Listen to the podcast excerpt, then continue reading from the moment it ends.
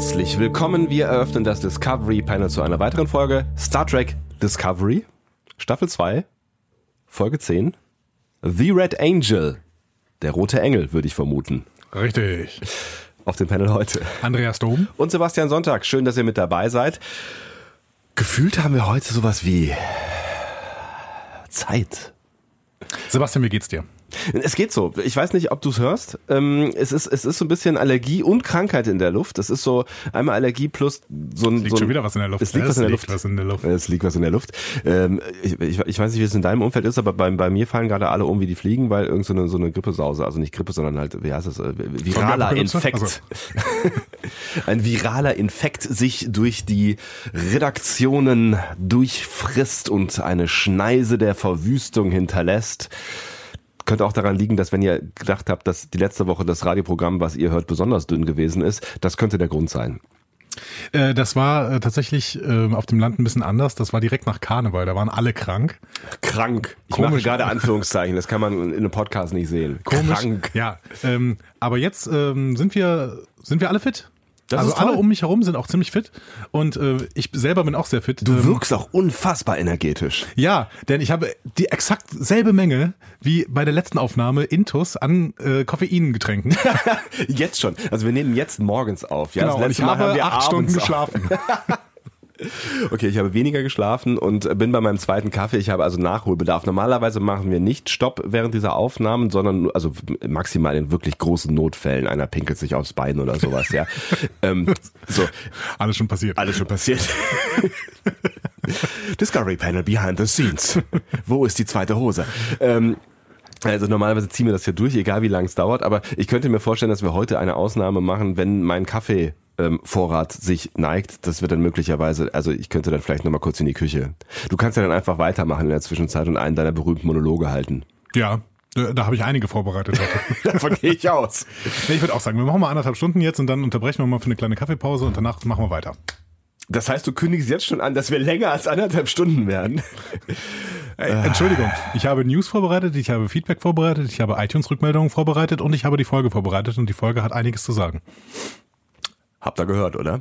Andi hat ein strammes Programm. Yes. Ich bin auch noch irgendwie da, gucke mir, ob ich mich da irgendwie einbringen kann. Ich fürchte nicht. Deswegen äh, habt einen äh, Ich schönen, finde es gut, dass du da bist. schönen Podcast mit Andi und alles Gute. Fangen wir mit News an. Ich brauche immer ein Gegenüber. Das stimmt. Da hast du völlig recht. Dann, Ja, wir, wir können gerne mit News anfangen. Wir haben nämlich ein bisschen was aufzuholen. Ja, wir haben äh, tatsächlich jetzt irgendwie drei Folgen lang, glaube ich, oder drei, vier Folgen lang? Nee, drei Folgen lang, glaube ich, keine News mehr gemacht. Ähm, und es ist tatsächlich, obwohl es dann, wenn es drei Folgen gewesen sind, nur drei Wochen waren, eine ganze Menge passiert. Ja, ich habe die News mal so ein bisschen in drei verschiedene Teile aufgeteilt. Einmal möchte ich gerne über die Picard-Serie reden, denn da gibt's einige News. Einmal möchte ich über die Sek- Sektion 31-Serie reden, da gibt's nur eine News. Und es gibt äh, Discovery News. Das ist doch schön. Fangen wir mit Picard an. Und wenn du möchtest, dann fangen wir mit Picard Ich bin ein bisschen gespannt auf all das, was mit äh, dieser Picard-Serie zu tun hat. Deswegen äh, würde ich gerne drüber reden. Okay, das äh, erstmal das vielleicht, also es wird auf Dauer das spektakulärste sein, aber jetzt gerade ist es relativ unspektakulär. Nämlich drei Castingmeldungen. Drei Schauspieler sind gecastet worden, die mit Namen heißen Santiago Cabrera, Michelle Hurt und ähm, Evan Evagora. Ob das jetzt so ausgesprochen wird, weiß ich nicht genau. Kennst du jemanden dieser drei? okay, ich äh, kannte sie natürlich auch nicht mit Namen. Michelle Hurt habe ich tatsächlich schon mal in Serien gesehen. Die Ja. äh, erkennst du auch relativ gut, weil sie so Korkenzieherlocken hat. Also eine dunkelhäutige Darstellerin mit so, ja, äh, leicht, ich glaube, sie sind leicht blondiert, leicht blondierte äh, Korkenzieherlocken. Ähm, wird die so geschrieben, wie man denkt, sie wird geschrieben? Ah. H-U-R-D. Ja, so, also sie wird ganz anders geschrieben, als ich dachte. Ja. ja das Gesicht kommt mir bekannt vor. Ja. Aber woher? Ich weiß es nicht, woher sie dir bekannt vorkommt. Law and gesagt. Order. Natürlich weißt du das nicht, sonst würdest du in meinem Kopf wohnen. Das würde mir große Sorgen machen. Santiago Cabrera hingegen habe ich äh, noch nie gesehen. Ähm, und ähm, Evan oder Evan, Evan Evagora wahrscheinlich, ist ein Australier. Ähm, der hat, Emergency Room. Entschuldigung, ja, weiter. ja, okay, Emergency Room. Ich, äh, sehr schön, genau. Ja. Ähm, Evan Evagora ist ein Australier, der ist wohl ein Newcomer. Ähm, den kann man auch, glaube ich, noch nicht so richtig kennen, wenn man nicht irgendwie total in die Materie von äh, australischen äh, Daily Soaps oder sowas eingetreten ist. Auf jeden Fall, ich finde, der hat optisch das Potenzial für einen guten Romulaner. habe ich das Gefühl. Aha. Du darfst das ruhig mal eingeben jetzt gerade. Ich, ich, hab, ich erteile dir die Google-Erlaubnis. Das ist voll nett. Wie geschrieben? Evan, also E-V-A-N. Ja. Und dann nochmal Evan, aber ohne N. Evagora. Okay. So, und wenn man sich den anguckt, der hat, der, der ist, glaube ich, wenn ich das richtig gelesen habe, ist er so ein bisschen Maori-stämmig. Ähm, und der, der hat so ein sehr markantes Gesicht. Ich finde, das ähm, passt zu Romulanern. Unfassbar jung, oder? Der ist sehr jung, glaube Ja. ich. Ja. Das müsste Anfang 20 sein oder so. Crazy. Ja, ich weiß, was du meinst. Könnte ich mir vorstellen, ja. Ja, also das sind die drei relativ unspektakulären äh, Meldungen. Ähm, die uns sich aber natürlich zum spektakulären äh, Ding ausbauen werden, wenn wir erstmal die Serie haben, weil diese drei Leute werden uns tendenziell dann erstmal ein bisschen begleiten. Wahrscheinlich. Ja, Wahrscheinlich, ja. Und wir, es steht ja auch noch nicht so ganz fest, ähm, so in meinem Kopf zumindest, ob Picard jetzt tatsächlich, also Stewart, ähm, so, ein, so ein bisschen der recurring Character ist, der ab und zu mal die Serie vorantreibt oder wirklich eine tragende Rolle oder vielleicht sogar die Hauptrolle spielt, ne? Ich würde tippen, dass er die Hauptrolle spielt. Ja, meinst tatsächlich. Ja, ja. Ich, äh, generell würde ich ja auch sagen, wenn sie eine Serie machen rund um Picard, dann ja. Das Einzige, was mich da immer so ein bisschen äh, zweifeln lässt, ist halt sein, sein Alter. Naja gut, ich meine, mit 80 kannst du halt schon noch vieles machen. Ne? Also William Shatner hat äh, ab 80 gefühlt 500 Dokus gedreht. Shatner ist jetzt 88 geworden, gestern, glaube ich. Gestern, ach, Genau, wir nehmen heute am Samstag, dem 23.03. auf und ähm, ich glaube, Transparency, ja. gestern ist er 88 geworden. Glückwunsch auf jeden Fall. Mhm. Ähm, wir, wir hatten ja ein schönes Zusammentreffen mit dir, lieber William. Und ähm, wir freuen uns auf jeden Fall, also ich freue mich tatsächlich, dass, dass ich ihn mal gesehen habe, so in, Ja, in ich Real. auch. Mhm. So. Genau. Und für, also wie 88 wirkt er nicht. Also das heißt, wenn Stewart äh, ihm nacheifert, was er ja sein Leben lang getan hat genau. und immer wieder betont hat. Stewart wollte immer auch eigentlich nur der neue, der neue Kirk werden. Ja, auf jeden Fall. Da, da, damit ist er ja schon angetreten mit dem, mit dem Vorhaben. Ähm, ja, nein. Das, das ist nur so der Hintergedanke, dass ich irgendwie gedacht habe, so eine Serie auf jemanden zu bauen, der halt äh, 80 ist und während des, also 80 wird und während des Drehens, der ist 79, glaube ich, noch, ne? Ja, ich glaube. Ja, ja, ich glaube, er ist 79, genau. Naja, der auf jeden Fall während des Drehens einer möglichen auch zweiten oder dritten Staffel sich in den 80ern vorwärts bewegt. Rückwärts wäre auch seltsam. Ähm, dass das natürlich immer so, so, so einen gewissen Risikofaktor birgt, ohne jetzt despektierlich sein zu wollen, aber unsere Lebenszeit auf diesem Planeten ist nun mal endlich, dem müssen wir alle in die Augen schauen. Es gibt keine hundertprozentig klaren Aussagen, aber es wird gerade gemutmaßt, dass die Serie tendenziell drei Staffeln haben könnte und nach drei Staffeln noch ähm, auserzählt ist. Sein soll, ja. auserzählt sein soll. Ja. Ähm, das wäre dann auch ein Vorhaben, dem sich Autoren natürlich ganz gut widmen können, wenn sie sagen, okay, wir haben ein klares Ende, dann müssen wir auf dieses Ende zuschreiben. Naja, es gibt auch ganz andere Serien, die für drei oder vier Staffeln konzipiert sind und dann haben sie sieben Staffeln Lost draus gemacht. Ja, aber die, die, die Notwendigkeit besteht ja nicht, wenn du Ja. parallel noch andere Serien planst und diesen Kosmos eben dadurch ausbaust. Und vor allen Dingen weißt, dass irgendwann vielleicht dir das Alter deines Hauptprotagonisten irgendwie einen Strich durch die Rechnung machen könnte. Und es sind natürlich sechs Staffeln Lost, bevor jetzt Hate kommt. Ja. Der kommt trotzdem. ähm, gedreht werden soll auf jeden Fall ab Mitte April in den Santa Clari- Claritas Studios. Was relativ bald ist, ne? Ja, absolut. Ähm, dann werden zehn Folgen gedreht und die Drehzeit geht bis September. Was auch schon bekannt ist, ist tatsächlich die Regisseurin der ersten beiden Folgen. Oh, Und das wird sein Hanel Culpepper, die äh, auch heute noch in unserer weiteren ähm, Episodenbesprechung eine Rolle spielen wird, denn die hat auch die heutige Folge The Red Angel regiert. Ich weiß, wir sollen dieses Verb nicht benutzen, aber wir haben absolute Sprachkompetenz, Leute. Wir haben absolute. Sprachkompetenz. Ja, ja, genau. Wir haben vielleicht sogar mehr Sprachkompetenz als ihr, deswegen kennen wir Worte, die ihr nicht kennt und nicht kennen könnt, weil wir sie erfunden haben. Hast du gerade alle unsere Zuhörer gedisst? Geil, oder? Das war Super. ganz einfach, hat gar nicht wehgetan. Ja. Und nächste Woche hören Sie, also ihr drei da, die noch zuhört, die nächste Folge Star Trek Discovery Panel Von und mit Andy Dom. Juhu, und einem wechselnden Gast. ähm, genau. Und Hanel Culpepper hat noch so ein paar äh, nette Sachen gesagt. Ähm, also nee, vielleicht fangen wir erstmal damit an. Die Serie ist noch nicht fertig geschrieben.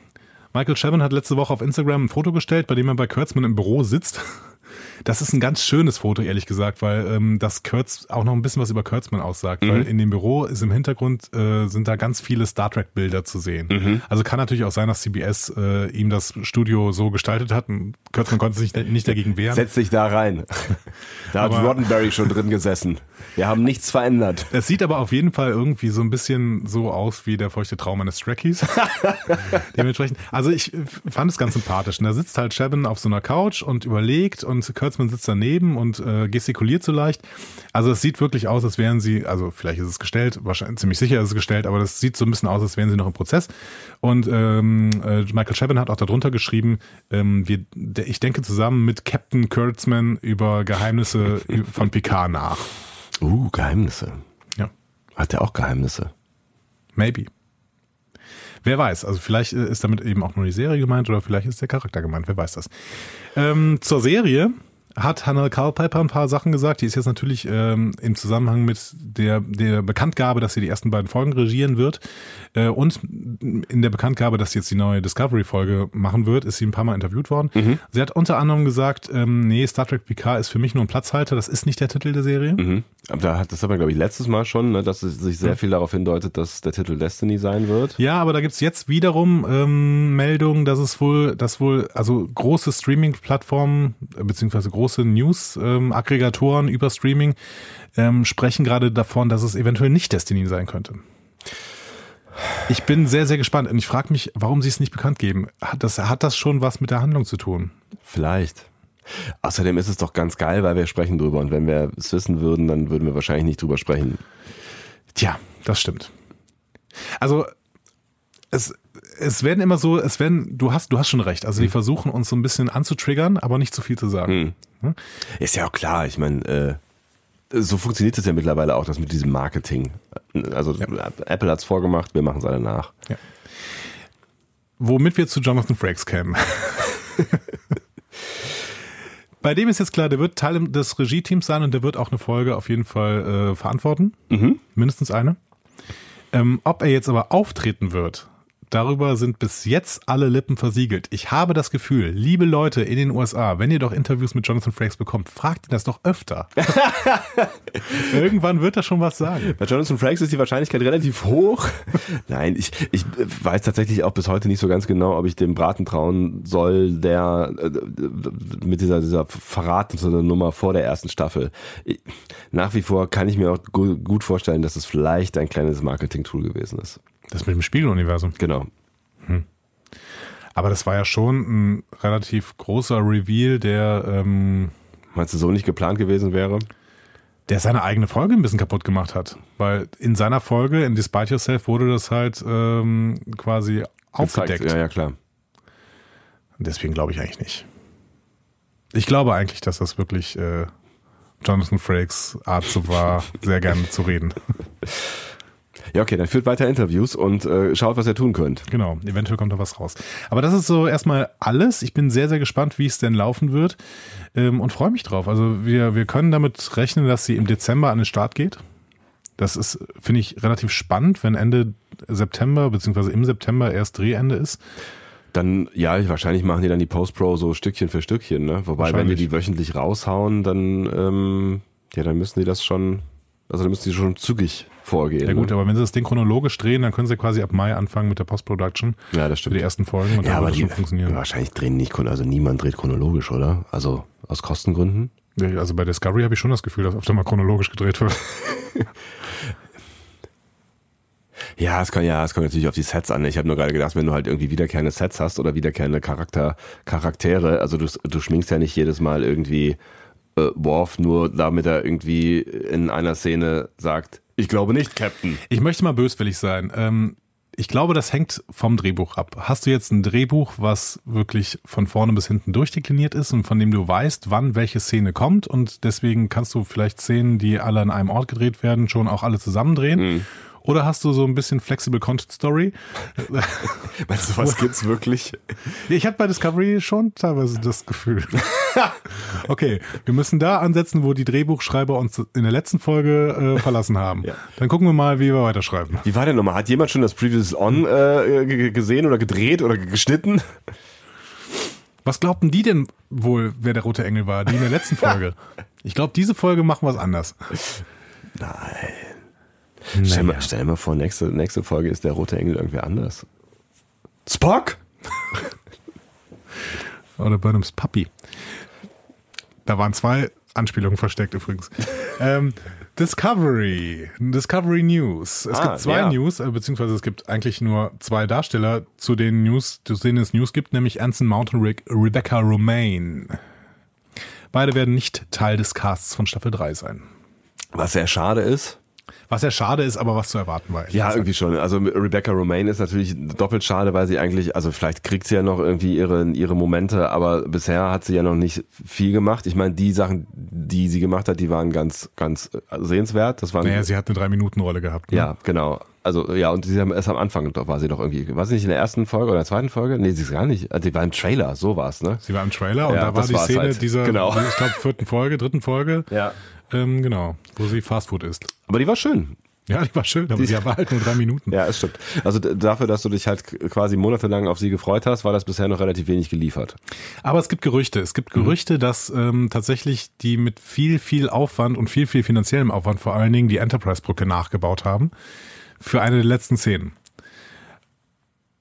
Und das Ja. heißt auf jeden Fall, dass Rebecca Romaine dann nochmal auftauchen würde. Und das heißt auch, dass sie entweder völlig Idioten sind, weil sie für eine Miniszene tatsächlich die Enterprise-Brücke nachbauen, Mhm. wo sie ja sich quasi nur den Hass des ganzen Franchise auf sich ziehen können.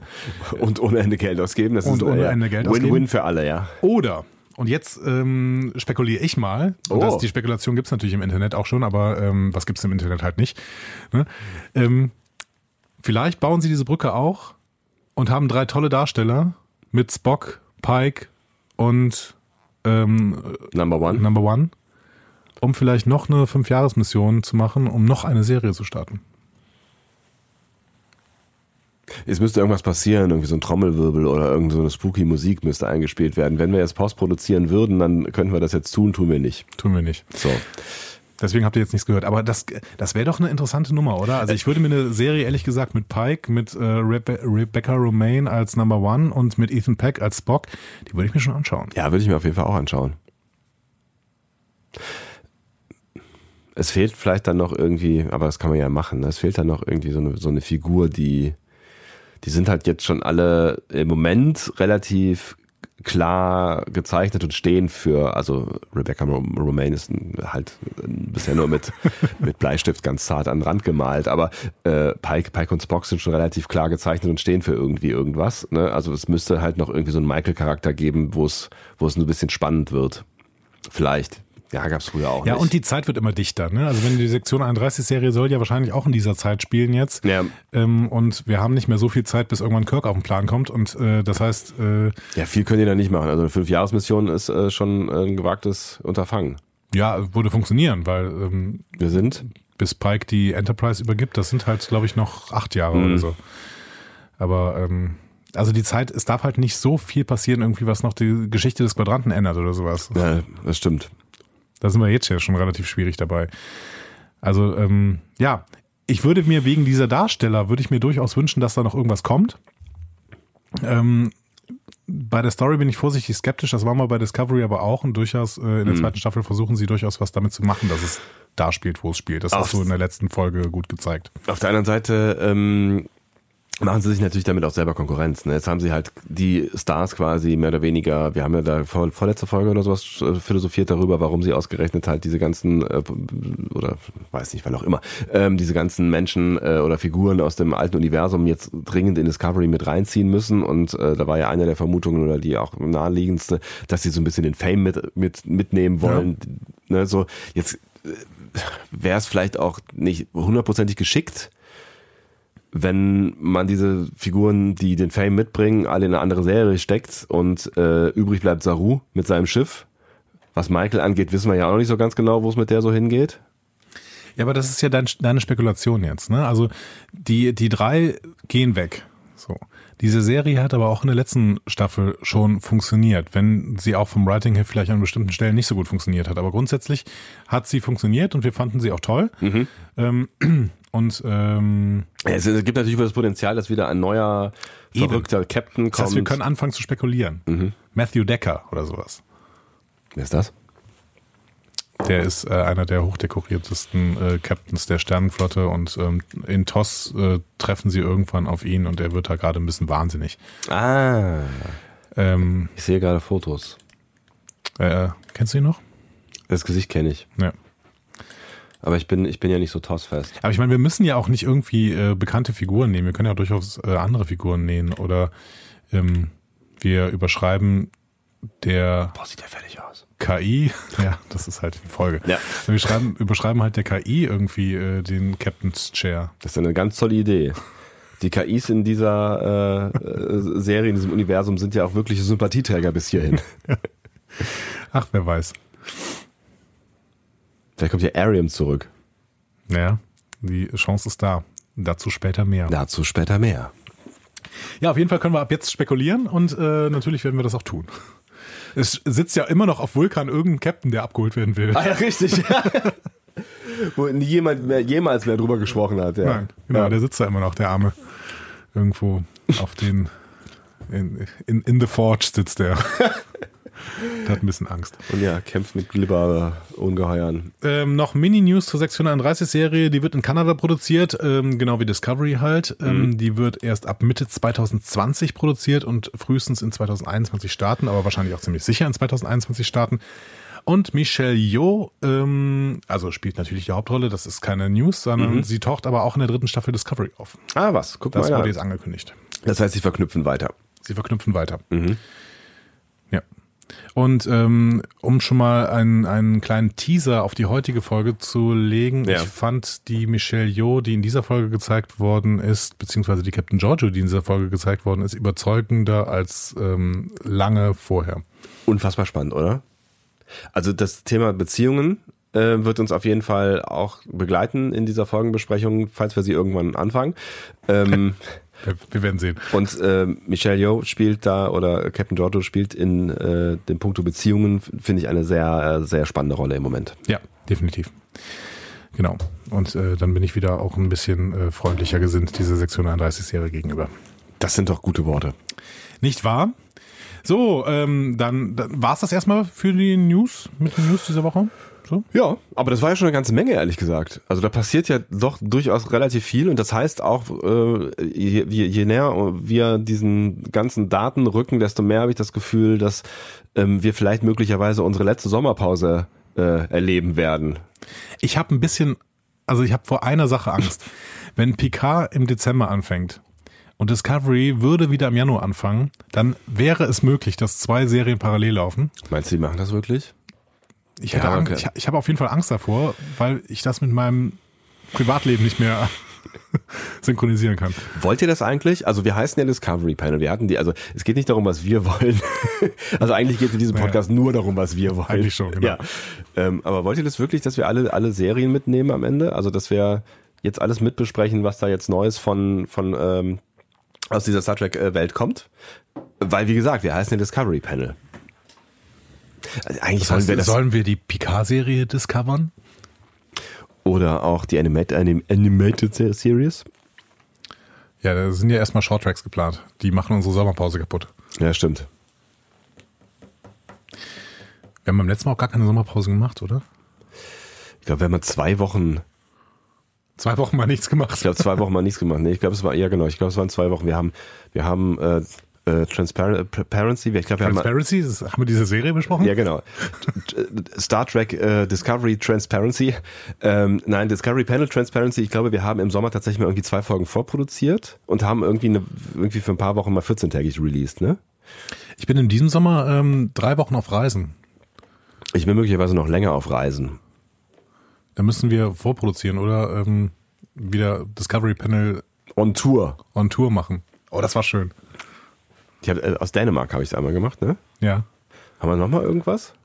Ich ja, war. wir- auf den Conventions waren wir immer on Tour. Das stimmt natürlich, aber äh, da, da sind wir ja zusammen unterwegs gewesen. Richtig. Conventions kommen ja eh noch. Also zumindest die eine. Oh, ich bin sehr gespannt. Ich auch. Ähm, sollen wir zum Feedback gehen? Warum eigentlich nicht? Das Feedback ist diese Woche ein bisschen schwierig, weil sich ähm, vieles um Theorien rund um den roten Engel drehte und äh, da macht es jetzt irgendwie nicht so richtig viel Sinn, äh, da Feedback zu besprechen, weil sowohl ihr habt die Folge gesehen, als auch wir haben die Folge gesehen und dementsprechend würden wir uns die ganze Zeit so gerieren, als wären wir die totalen Superpros und ihr wärt doof. Dementsprechend macht das nicht so richtig viel Sinn. Aber das wäre eine schöne Voraussetzung. Also egal. Und das Feedback der letzten Woche ist tatsächlich auch größtenteils passé gewesen, weil die ganzen Theorien rund um die KI und zum Beispiel äh, und sowas sind äh, in der letzten Woche haben sich da schon wieder aufgelöst. Das heißt, wir haben letzte Folge zwar besprochen, dass wir vielleicht irgendwelches Feedback von, dass wir letzte Woche auslassen mussten, weil wir eine kurze Folge produzieren wollten und das auch geschafft haben in zweieinhalb Stunden. ähm, dass wir das in diese Woche verschieben. Das haben wir jetzt eigentlich nicht gemacht, sondern ich habe so zwei, drei äh, Stücke rund ums Feedback zur letzten Folge rausgeholt und versucht darauf zu achten, dass es kein Feedback zum Roten Engel ist, weil das hat sich jetzt erledigt. Ähm, und ich würde mal vielleicht mit dem ersten anfangen. Sehr gern. Nämlich äh, dem Feedback von Harmon Rap Junior. Harmon Rap Junior. Sagst du es nochmal? Harmon Rap Junior. Das klingt wie ein Charakter aus irgendeiner Star Trek Serie. Und bitte. Ähm, Harmon Rapp Jr. sagt, äh, Hi zusammen, irgendwie geht mir seit Kalbers Wiedergeburt ein Szenario nicht mehr aus dem Kopf. Kann es sein, dass hier bewusst Spocks zukünftiges Schicksal und seine Wiedergeburt in Star Trek 3 gespiegelt wird?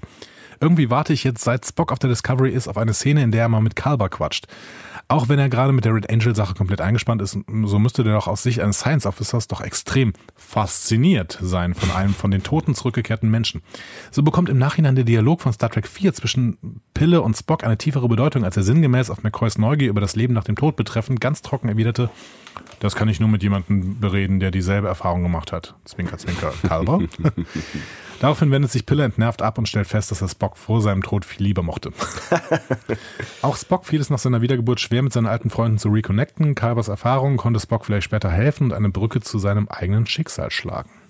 Finde ich mega spannend. Das habe ich irgendwann äh, gelesen. Das hatte tatsächlich so einen kleinen kurzen Gänsehautmoment, weil es irgendwie, also ne, wenn sie, wenn sie, wenn sie das schaffen, dass, dass Szenen aus der Vergangenheit eine neue Bedeutung bekommen durch eine Serie in der Gegenwart, das finde ich immer ganz großes Tennis. Ja. Und das schaffen sie ab und zu. Das schaffen sie ab und zu und das, das könnte so ein, so ein Moment sein tatsächlich irgendwie. Mhm. Ne? Ähm, Finde ich einen sehr spannenden Gedanken tatsächlich. Ja. Und jetzt bin ich auch sehr, sehr gespannt, ob die mal eine richtiges, richtige Austauschphase bekommen. Also ich meine, die haben ja jetzt schon interagiert quasi. Äh, zumindest äh, hat Spock einen Phaser auf Culber gehalten. Kann man als Interaktion bezeichnen. Ist eine gewisse Interaktion. Ja. Aber vielleicht erfahren sie auch nochmal eine andere Interaktion, denn Culber sucht ja zurzeit durchaus auch die Beratung von ähm, Leuten, die eben nicht in seiner Komfortzone Komfortzone liegen, um es mal so zu beschreiben. Ja, gut. Gut, das wäre das an der Stelle. Okay. Ja, das können, wir, das können wir mal beobachten auf jeden Fall. Aber ich, ich glaube, ich finde in diese Kalberfigur, das hat man auch in der Folge gesehen, da steckt noch was drin. Also da passiert noch irgendwas mit. Die, die sucht sich gerade irgendwie hart selber und äh, ist ja gerade auch stylmäßig komplett neu unterwegs, hier so mit halboffenem Hemd und äh, schnieken Schuhen und so. Ne? Schick, ne? Schick ja, sah der aus. Schick, auf jeden Fall. Ja. Und ähm, ich glaube, da passiert noch irgendwas und ich fände es spannend, wenn da was in Bezug auf Spock passiert, weil Spock gerade, finde ich, auch einer der spannendsten Charaktere ist, der, die, wo noch einiges drin steckt, glaube ja. ich. Und extrem gut gespielt wird. Und extrem gut gespielt wird. Aber also meine Güte, was ist denn mit Ethan Peck los?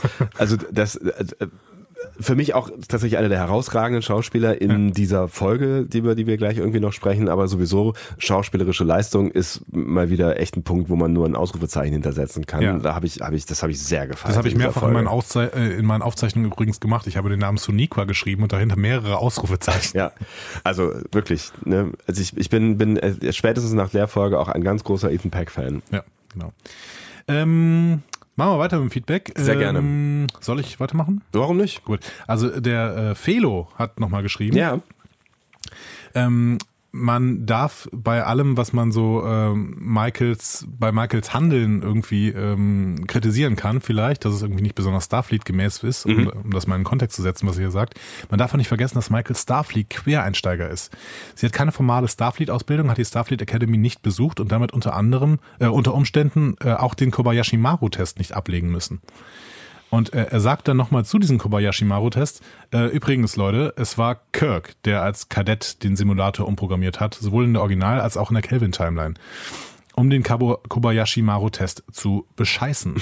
Kann natürlich sein, dass Wesley es auch gemacht hat, ich kann mich aber nicht dran erinnern. Und wir haben von anderen Leuten schon gehört, nein, Wesley hat das nicht gemacht. Wir haben Unsinn erzählt äh, und wir hätten uns dran erinnern müssen, dass Kirk das gemacht hat. Natürlich. Ja, natürlich. natürlich. Was sind ja, für mein Gott. Ist, äh, oh, du hast heute ein Discovery Panel T-Shirt an, sehe ich gerade. Ja, es ist Zufall tatsächlich. Das, ist, das war toll. Das es, ist, es sagt was über den Zustand meines Kleiderschranks aus. Das war das letzte. Okay. ja, also wir, wir kriechen mal wieder zu Kreuze äh, aufgrund unseres äh, defizitären Star Trek-Wissens. Natürlich hat Kirk das gemacht und ähm, die Kelvin-Timeline ist uns einfach nicht so präsent. Also dann, dann hätten wir das natürlich präsenter. Das wurde zwar äh, auch in der normalen Timeline offensichtlich erzählt, Mhm. aber die Kelvin-Timeline ist natürlich jetzt, das ist gerade mal irgendwie Ich fürchte, zehn Jahre her. Ich fürchte tatsächlich, dass, ähm, dass das das war, was in meinem Kopf gezündet hat, dass ich das in Verbindung gebracht habe, weil ich es noch nicht so lange her ist, dass ich diese Wesley-Folge mit diesem Test und diesem Menschen gesehen habe, der der kein Mensch ist. Nee, das ist ein Benzianer, Genau, da- wurde uns noch gesagt. Und Ja. der hat einen Namen, den ich jetzt wieder vergessen habe. Der kommt, glaube ich, auch in mehreren Folgen vor. Ich will jetzt nicht zu viel sagen, sonst müsst ihr uns schon wieder korrigieren. Das wird ja auch irgendwann müßig, dieses Spiel. So, auf jeden Fall habe ich diese Folge gesehen und es ist auch gar nicht so lange her, dass ich äh, Star Trek 1 in der Calvin Timeline gesehen habe. Vielleicht habe ich einfach diese beiden Erinnerungen irgendwie, Erinnerungen irgendwie vermischt. Du meinst, weil Kirk aus Star Trek 1 so ein bisschen Wesley-mäßig ist? Nee, weil mein Gehirn wirklich sehr seltsame Dinge tut. Sehr schön. Ähm, okay. Gottes Willen. Dann gehen wir noch zu einem dritten Feedback und zwar einem Auszug aus einem Feedback von André. Ähm, der äh, spricht vor allen Dingen mich an, aber auch dich. Er sagt, vor allem Andreas und eingeschränkt Sebastian. So viele Menschen, mehr, mehr bleiben auch fast nicht übrig auf diesem Panel hier. Genau. Wieso reibt ihr euch denn ständig so am Verhalten von Admiral, Admiral Katrina Cornwell? Ihr seid doch sonst flexibel genug, andere Plotholes nicht allzu ernst zu nehmen. Ja, mein Gott. Ja, meine Güte. Ähm, nun im Ernst. Erinnert ihr euch noch an die Worte von Janeway, könnte Folge Tuvoks Flashback gewesen sein? Reichlich 140 Jahre später sagt sie über die Offiziere des 23. Jahrhunderts sowas in der Art wie, viele von ihnen würden heute aus der Sternenflotte fliegen. Und Picard spricht gegenüber Spock auf Romulus von Cowboy-Diplomatie. TOS äh, wurde bekanntlichermaßen auch als Wild West im Weltraum angelegt. Und Disco spielt genau in dieser Zeit. Übertragt meiner Meinung nach zu stark die Ethik des 24. Jahrhunderts auf das 23. Ich habe daher mit Cornwalls Agieren kein Problem, eher, dass die Kriegsverbrecherin einen möchtegern Ensign nicht von der Brücke wirft. Da ist schon was dran. Ich Ja, glaube, ich- ich, glaube, den Schuh müssen wir uns schon zu einem, zu einem Teil durchaus anziehen. Ja, aber ich würde da kontern. Ich würde kontern und sagen, ich lege nicht die Ethik des 24. Jahrhunderts an, sondern die des 21. Jahrhunderts. Und das ist ein großer Unterschied. Denn vielleicht wurde an TOS, was im 23. Jahrhundert spielt, die Ethik des 20. Jahrhunderts und zwar des mittleren 20. Jahrhunderts angelegt. Und zwar des mittleren amerikanischen 20. Jahrhunderts. Und ich möchte jetzt vielleicht ähm, die Ethik des anfänglichen 21. Jahrhunderts in äh, ähm, ja, keine Ahnung, in Europa an äh, das 23. Jahrhundert anliegen. Ja, in, den- in den Anlegen. USA kannst du auf jeden Fall, das ist natürlich jetzt auch eine schwierige Geschichte, ne? aber ich weiß, was du sagen willst. Ich finde, das ist auch ein, ein berechtigter Anspruch. Ich finde aber auch, er hat einen Punkt hier tatsächlich, weil wenn du die, wenn du die Moralvorstellungen oder wenn du das Agieren von TOS äh, dir nimmst, was natürlich auch Zeitgeist ist, aber das auf eine Serie überträgst, die halt in der gleichen Zeit spielt, dann könnte man, also dann kann man schon auch so argumentieren. Ne? Es ist halt so die Frage, ähm, wollen, wollen wir Zeitgeist berücksichtigen oder nicht? Ich bin irgendwie geneigt, euch beiden ein, ein, ein Scheibchen, äh, von euch beiden ein Scheibchen abzuschneiden. Das finde ich, das, Ja. bitte nicht. Aber das finde ich auch äh, sehr sympathisch grundsätzlich, weil ich möchte gerne, dass dieser Konflikt bei uns auch offen bleibt und wir den immer wieder diskutieren können. Ja. Denn ähm, klar, also wenn wir jetzt sagen, okay, wir legen TOS-Ethik an und zwar immer, dann dürfen wir zum Beispiel Pike überhaupt nicht für sein Handeln vor Kamina kritisieren ne? und äh, ganz viel, wo die erste Direktive irgendwie gebrochen wird, dürfen wir dann auch nicht so richtig kritisieren, weil die oberste Direktive auch noch nicht so richtig Ange- Anklang gefunden hat in TOS. Wird schon mal ab und zu so was ähnliches diskutiert, aber auch nicht so richtig. Das heißt, ähm, wenn wir TOS-Ethik ansetzen, dann brauchen wir über ganz viele Sachen nicht diskutieren und dann haben wir, ähm, dann haben wir es vielleicht einfacher. Es ist ja noch, es gibt ja noch diese dritte Ebene, ne? Also diese dritte Ebene der, der, was ist Star Trek eigentlich? Und Star Trek, also das, was Star Trek ist, hat sich halt weiterentwickelt in den letzten 40 Jahren. Finde ich nicht. Ich finde, äh, Ja doch, also wenn du, wenn du bei TOS anfängst und bei, bei, sagen wir mal, bei Next Generation aufhörst, weil tatsächlich wird's ja bei DS9 und bei Voyager ein bisschen diverser, was, was die Ethik angeht. Ähm, wenn du, wenn du die Entwicklung von, von TOS bis zu Next Generation nimmst, dann gibt's da schon, schon eine Entwicklung, was das, den Verhaltenskodex dieser Sternflotte angeht. definitiv, aber das liegt meiner Meinung nach daran, dass äh, Star Trek sich eben nicht verändert hat, sondern versucht, die ethischen Debatten seiner Zeit in einem Science-Fiction äh, ähm, abzubilden. Und dann sind die ethischen äh, Debatten der 60er Jahre halt was anderes als die ethischen Debatten der 80er Jahre, weil dazwischen ist einiges passiert. Aber das heißt, ähm, wenn ich daraus, äh, also ohne das jetzt so, total ausweiten zu wollen, aber das heißt, dass, dass wenn ich mir jetzt die 80er, 90er Jahre Serie äh, Next Generation angucke, ähm, dass wir, dass wir da mit höheren ethischen oder dass, dass zumindest Star Trek mit höheren ethischen Zielen unterwegs gewesen ist als zum Beispiel bei DS9, weil da haben wir ja eine diversere Kultur gesehen. Und auch Regeln, die schon mal mit einem zwinkernden Auge offensichtlich umgangen, also die ganze Quarks-Ode-Beziehung, das ist ja, das hat ja nichts mit Rechtsstaatlichkeit zu tun. Ja, aber das hat was mit Kapitalismuskritik zu tun und sowas. Und das sind die, äh, das sind Themen der 90er Jahre äh, wieder gewesen. Also ich finde durchaus, dass Star Trek immer versucht hat, was halt auch Science-Fiction-Aufgabe im Endeffekt ist, ne? Also eben ähm, Debatten der des Zeitgeistes in ein Science-Fiction ähm, Setting zu packen und da versuchen sie durch vielleicht Extremisierung zum Beispiel zu lösen oder sowas. Aber Quarks hat, hat, äh, hat was mit Kapital, Quarks? Quark? Quark hat was mit Kapitalismuskritik zu tun? Ja, klar. Also, äh, er, er. Da, da, da wird ein Hardcore-Kapitalist äh, konfrontiert mit äh, einer antikapitalistischen Gesellschaft. Ja, aber äh, dem Hardcore-Kapitalisten werden auch sehr viele Sachen durchgehen lassen. Der Satz hatte möglicherweise keine grammatische Konsistenz, aber das, das, das, das mag an dieser Stelle auch keine Rolle spielen. Ja, also aber es wird immer wieder thematisiert. Das stimmt, aber er kommt ja auch mit ganz viel durch. So, ne? Also er schmuggelt irgendeinen Scheiß und Odo äh, sagt in, sagen wir mal, 70 Prozent aller Fälle böse, böse, böse machst du nicht nochmal und vielleicht versucht er noch einen Vorteil für sich rauszuschlagen. Aber dass der wirklich bestraft wird, Quark, das. Ja, äh aber es wird thematisiert. Es geht ja nicht darum, mhm. dass man, dass man kulturellen Imperialismus hier äh, übt, sondern man versucht eben die Systeme miteinander zu vergleichen und gibt dem Zuschauer die Möglichkeit, sich irgendwie äh, das selber zu beurteilen. Das heißt, dass Cornwell am Ende sanktionsfrei davon kommt, da ist das Problem primär aus deiner Warte, dass es nicht thematisiert wird. Ja ähm, wenn es thematisiert werden würde, dann kämst du auch damit klar, dass sie äh, sanktionsfrei aus der Nummer Ja, das war ja auch meine große Kritik zum Beispiel an dieser Folge, die im Orbit von Kamina mehr oder weniger gespielt hat.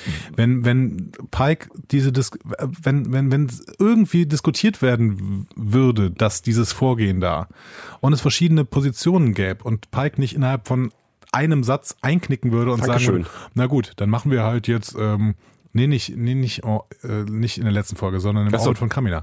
Wenn Kamina, äh, wenn, wenn Pike nicht in, innerhalb von einem Satz einknicken würde und sagen würde, gut, dann bereite jetzt mal halt das vor, dass wir hier eventuell den Genozid an den Baul ähm, so. beschleunigen, ja, so. Ja.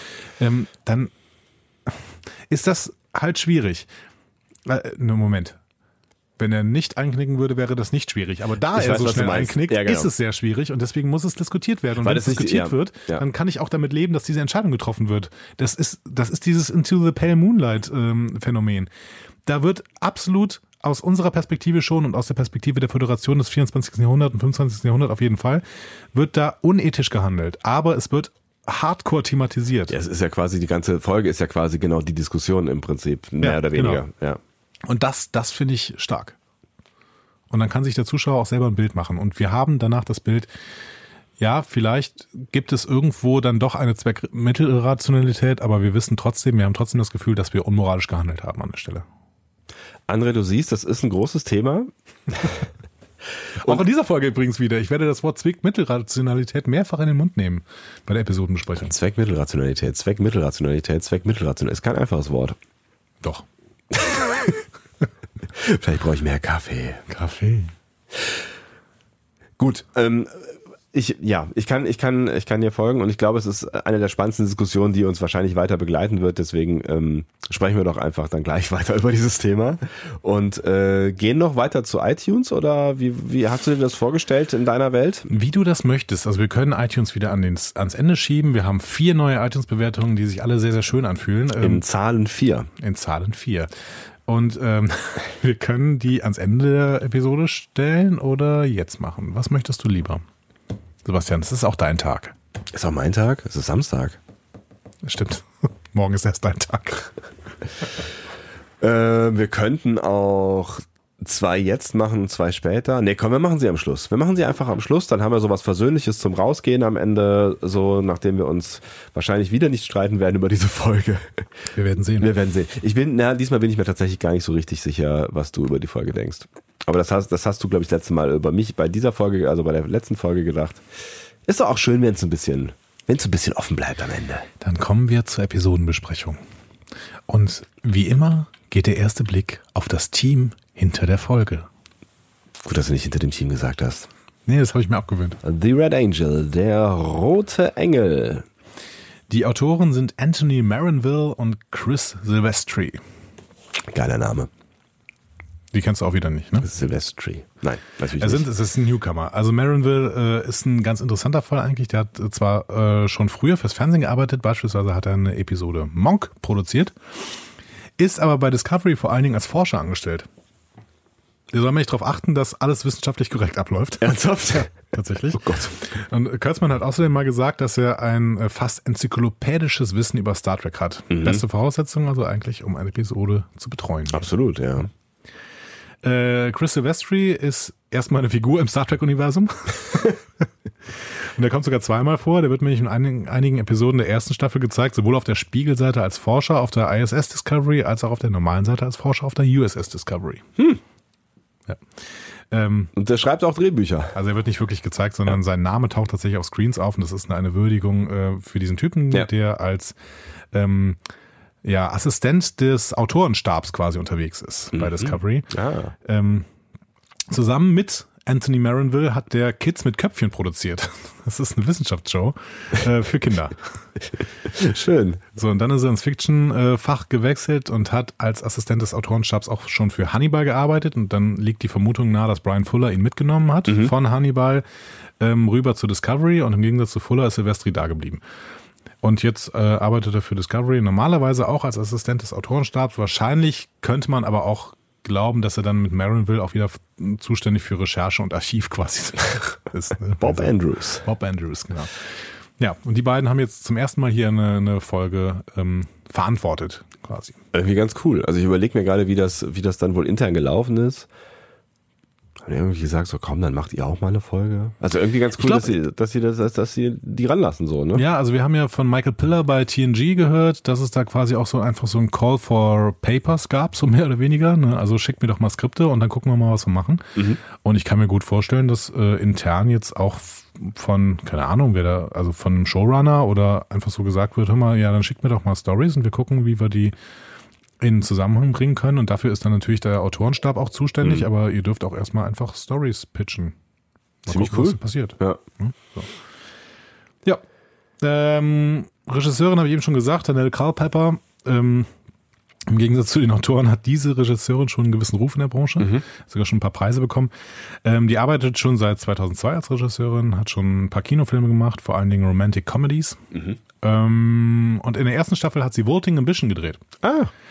Das war Folge 12. Also kurz vor What's Past is Prologue und dem Absturz Lorcas. Den Absturz, ja. Genau. Ja. Äh, die ist in letzter Zeit halt ordentlich in die Schlagzeilen gekommen, weil eben das bekannt geworden ist, dass sie die ersten beiden Folgen der PK-Serie macht. Spannend. Also das ist natürlich auch mal, äh, so retrospektiv lasse ich mir da gerade nochmal die Regiearbeit durch den Kopf gehen und, und überlege, was das dann wohl äh, über die Picard-Serie aussagen könnte. Ich kann dir schon mal sagen, die Regiearbeit in dieser Folge ist relativ konservativ. Relativ konservativ, aber wie ich finde, weil das ist ja unser großes Thema neuerdings mit mehr Lensflares. Also sie sind mir in einigen Szenen sind, sind sie mir aufgefallen, wo ich gedacht habe, also ja, das ist natürlich jetzt auch so ne, dieser Fluch, da, weil du mich darauf aufmerksam gemacht Ja. hast, aber es gab so ein paar Szenen, wo ich gedacht habe, so Alter, ja, also ich lass mich doch mal die Figuren sehen, anstatt andauernd irgendwie blinzelnd vorm Fernseher sitzen zu müssen. Jein, also es gibt einige Szenen, in der es wirklich äh, viele Lensflares wieder gab, das habe ich auch gedacht. Es gab aber auch ein, zwei Szenen, wo es gar keine gab und das hat mich sehr, sehr gefreut, weil die ähm, wirkten dadurch äh, sehr, sehr, ja, Real. Ja, real, aber auch, hm, wie drücke ich es am besten aus? Ähm, beruhigter. Mhm. Also die Lensflares machen das Bild auch jetzt nicht ruhiger. Nee, und es ist ja eh schon häufig eine hektische Kamera. Ja, genau. Also es ist- nicht Battlestar Galactica, aber es ist schon häufig doch sehr bewegt. Ja, aber das war dieses Mal, finde ich, nicht so. Also du hast, du hast ein paar äh, interessante Perspektiven gehabt, zum Beispiel ähm, bei so einem Meeting, dass du eben aus der Vogelperspektive erstmal von oben auf den Tisch drauf guckst und Ja. dann siehst, wer da rundherum steht oder sowas. Ja. Aber ähm, grundsätzlich war es ein bisschen konservativer. Ja. Okay, dann gehen wir ins Previously On. Yes. Wir sehen Spocks Geschichte mit dem roten Engel, ähm, seine relativ enge Verbindung zu der Figur und äh, alles, was wir von ihr wissen, nochmal erzählt von Burnham quasi. Ja. Dann ähm, Kalbars und Stamets Schlussmachszene, wenn man sie denn so deuten möchte. Im Prinzip muss man sie jetzt mittlerweile ja so deuten. Ja, ich ne? würde ja, das ist schon Ja. We on a break. Und die Story rund um Ariams Tod und ihre Info, also diesen wichtigen Satz, dass es um Michael geht und sie Projekt Daedalus finden soll. Ja. Ich hatte so ein Gefühl irgendwie, ich hatte das Gefühl bei diesem Previously On, dass wir jetzt gerade das Staffelfinale sehen. So ein bisschen schon. Also, ähm, Ich weiß gar nicht, woher das kam. Ja, aber weil so viel zusammengekehrt wurde, wofür, worüber wir in den letzten Wochen so intensiv ge geredet haben und erstaunlicherweise, also es ist wieder so ein bisschen wie mit Ariams Tod, wobei wir ja nicht wissen, ob da nicht möglicherweise, also es gibt ja noch ein, ein zwei Hintertürchen und du hast ja offensichtlich auch noch eine Theorie, was das angeht. Aber mir ging's wieder recht schnell in dieser Folge. Also es war wieder so ein kleines Finale, wo viel aufgelöst wurde, was von dem ich gedacht habe, das begleitet uns jetzt doch noch vielleicht zwei, drei Folgen. So. Ja. Deswegen war es, finde ich, auch wieder mal so ein kleines Finale. Ja, ich denke vor allen Dingen deswegen drüber nach.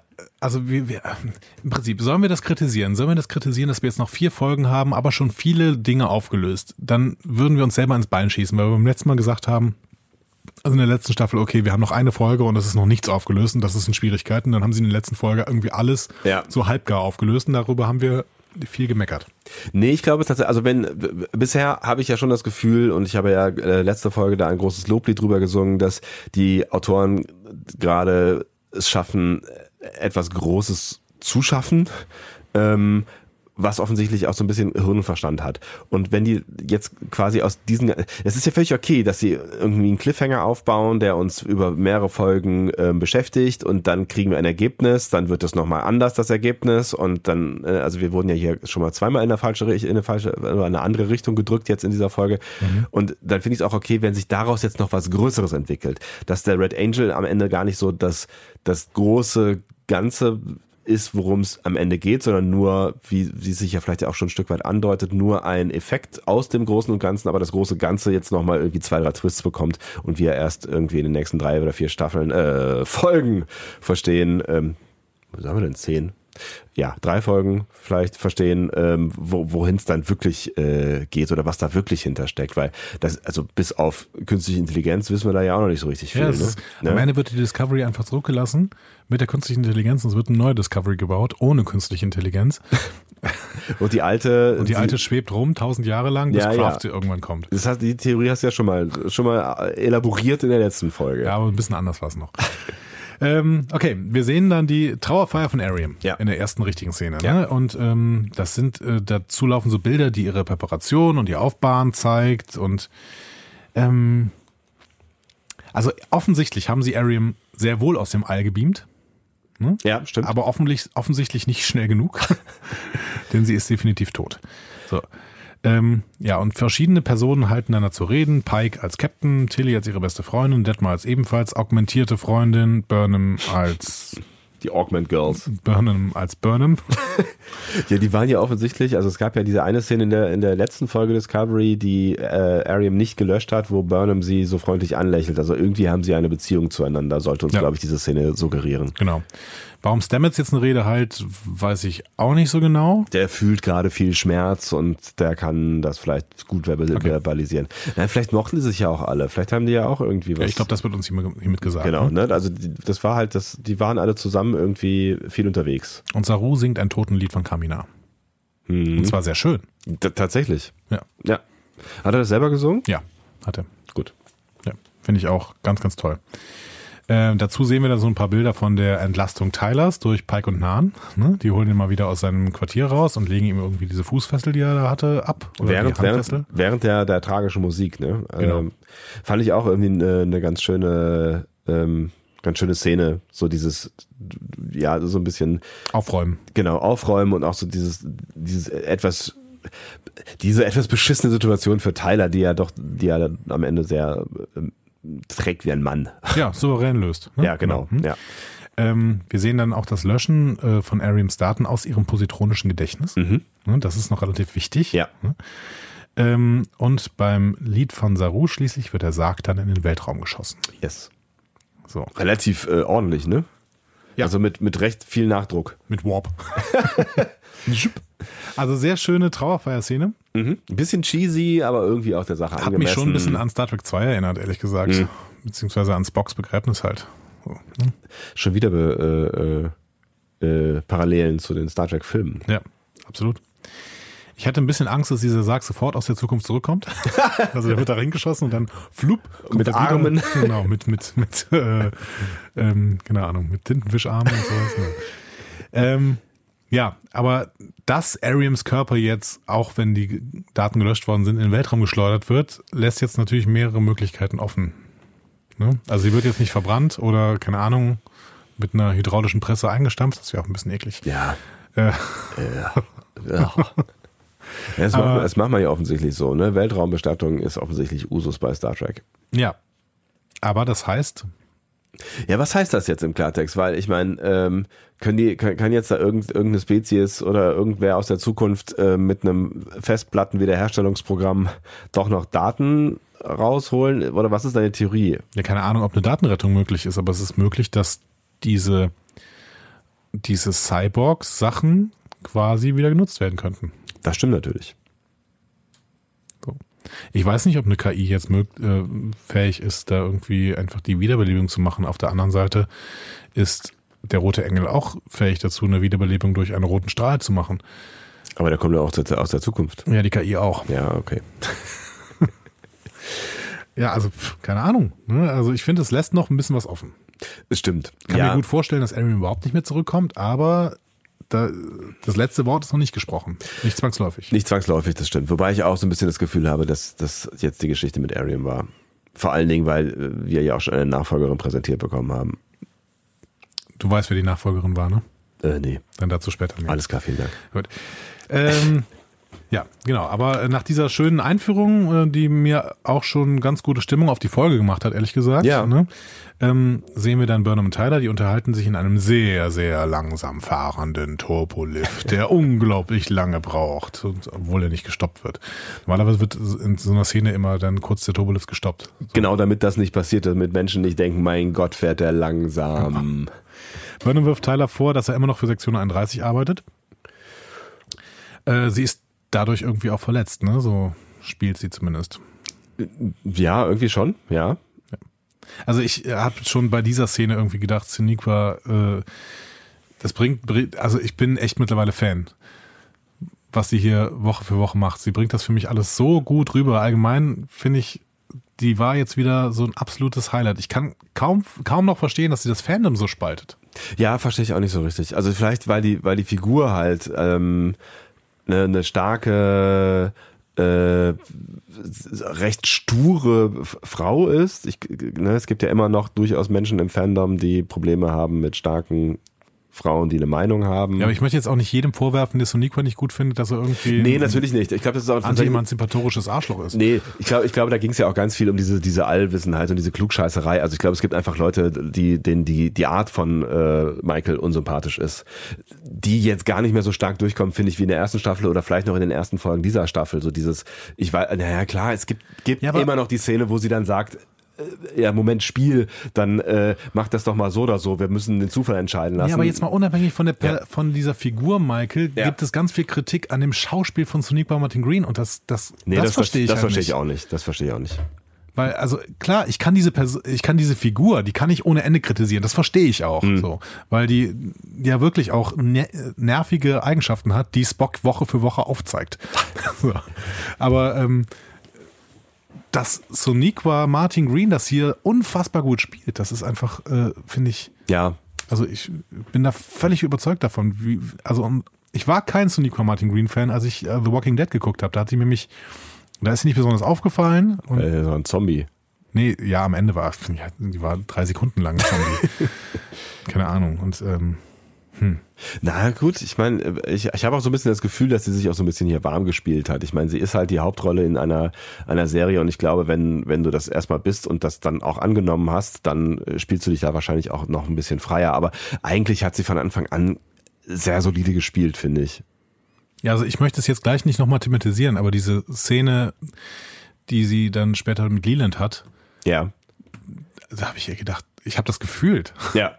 Ja, ohne Scheiß. Die Also das- steht da und, und drückt sich die Tränen raus und äh, bricht in sich zusammen. Und das ist so eine leichte, nuancierte Steigerung, immer mehr und mehr und mehr und mehr. Und du kannst das so voll nachvollziehen. Ja, du- ich finde das stark. Genau, du, du, du ich finde auch, ne, sie spielt das so, äh, dass du, dass du nachempfinden kannst, wie so langsam ihr Verstand Stückchen für Stückchen nachvollzieht, was da gerade passiert ist. Also was das bedeutet, was er ihr da gerade gesagt hat. Weil am Anfang hast du das Gefühl, trifft das auf so eine Leere, auf so eine emotionale Leere. Und dann kommt so Stück für Stück die Erkenntnis, was das eigentlich bedeutet, was er da sagt. Und es endet dann in diesen, diesen zwei Faustschlägen Ja, so, ne? genau. Und das fand ich auch echt großartig gespielt. Und die, aus, die auch nicht aus dem Nichts kamen. Ja, ja, genau. So, Ja. ja, genau. Ohne dass sie viel gemacht hat. Ne? Also sie hat, sie hat ja auch gar nicht so super viel geredet dann irgendwie. Ne? Also, Ja. aber du hast gemerkt, wie das, wie sie sich da in der Szene verändert. Ja, genau. Ja, toll. So. Ja. Und das, äh, wir werden nachher nur noch mal erwähnen, vielleicht wie toll das gespielt wird, aber nicht mehr groß das thematisieren, damit wir das jetzt einmal abgehakt haben. So. Ja. Ähm, genau. Äh, Dann sehen wir ein Meeting zwischen Pike, Cornwall, Saru, Spock und Burnham. Die lassen die Ereignisse rund um Arians Tod nochmal Revue passieren. Sie hoffen, dass äh, Control und mit ihr dieser AI-Virus aus der Zukunft zerstört ist. Ariams Speicher wurden nämlich gelöscht, das sagen sie ja auch nochmal. Mhm. Die Control Station wurde zerstört. Ne? Ja, sagen sie. Also das haben Sagen wir nicht sie auch? gesehen, aber das sagen sie, ja. Genau. Und alle Sektionen an Reiseschiffe haben Tests durchlaufen. So, das heißt, Saru ist sich erstmal sicher, okay, das Ding muss weg sein. Ne? Die AI muss weg sein. Aber ähm, Pike warnt, weil er sagt, ja, aber wir haben noch keine Ahnung, ob die jetzt wirklich alle Algorithmen gelöscht worden sind. Die ist, ist auch relativ überlegen und vielleicht können sie sich auch tarnen oder sowas. Und eventuell kann dieser Virus sich ja auch vorher schon von der, Sek von der Station entfernt haben. Mhm. So. Vor allen Dingen mit Arium als äh, Überträger, möglicher Überträger, ne? möglich. Ja. Und ähm, also ich finde es eine gute Warnung, weil es so ein bisschen dem entspricht, was du in der letzten Folge gesagt hast. Ne? Also du hast ja vermutet, wenn dann das Ende nicht klar gezeigt wird, dann gibt es auch noch irgendwie eine Zukunft. Ja. Wobei ich dann schon kurz irritiert war, als sie dann so, so schnell so aufgeräumt haben. Ne? Da hatte ich irgendwie kurz das Gefühl so, ach so, ah, äh, Thema gegessen, äh, Station zerstört, KI zerstört, äh, Arium zerstört, äh, fertig. Ja. So, what's next? Genau. Aber, na, durch Jetzt den, Kalber Sa- bitte.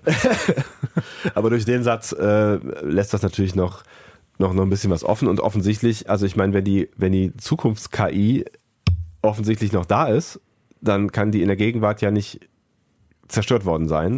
Wie wir in dieser Folge gesehen haben. So, ne? Also das, das heißt, die Logik setzt ja voraus, dass äh, dass das genau wahr geworden ist oder was auch immer wahr geworden ist, aber was was ähm, Pike hier anspielt. Genau. Und dann kommt Tilly reingestürzt, nicht ohne ihr eigenes Auftreten mit so einer Metakritik über die Türen zu versehen. Ja, mein Gott, die Türen gehen halt immer auf. Aber was soll das? Also, natürlich sind Star Trek Türen abschließbar, sonst hätten wir dieses äh, klassische Toss-Türklingel nicht. ne? Ja. Tüdü. Oder das äh, aus äh, der Enterprise T. Ja. So, also dementsprechend, das war ein Quatsch-Auftreten. So. Ja, Sie wobei, müssen, sie müssen nicht, sie müssen auch nicht immer eine, eine Comic-Relief-Szene mit Tilly machen. finde nee, ich. nee, finde ich auch. Und ich habe ich hab jetzt nochmal hier die, die Szene, also wir haben mir die, die äh, Folge davor nochmal angeguckt und die Szene, als Cornwell die Brücke betritt und ich fand, finde es irgendwie noch befremdlicher, dass Tilly da sofort irgendwie sagt, ich bin, ich bin keine Meuterin und irgendwie so, ich weiß nicht. Manchmal finde ich, es ist too much. Ja. Da Die, müssen sollen, die dürfen, genau, die dürfen den Charakter nicht, nicht äh, versauen, weil der ist toll. Genau. Aber sie haben hier auch eben hier eine wertvolle Aufgabe gegeben, äh, Aufgabe gegeben, denn sie hat News, denn sie hat in Ariams Speicher was gefunden. Eine Datei, kodiert mit dem Namen Project Daedalus.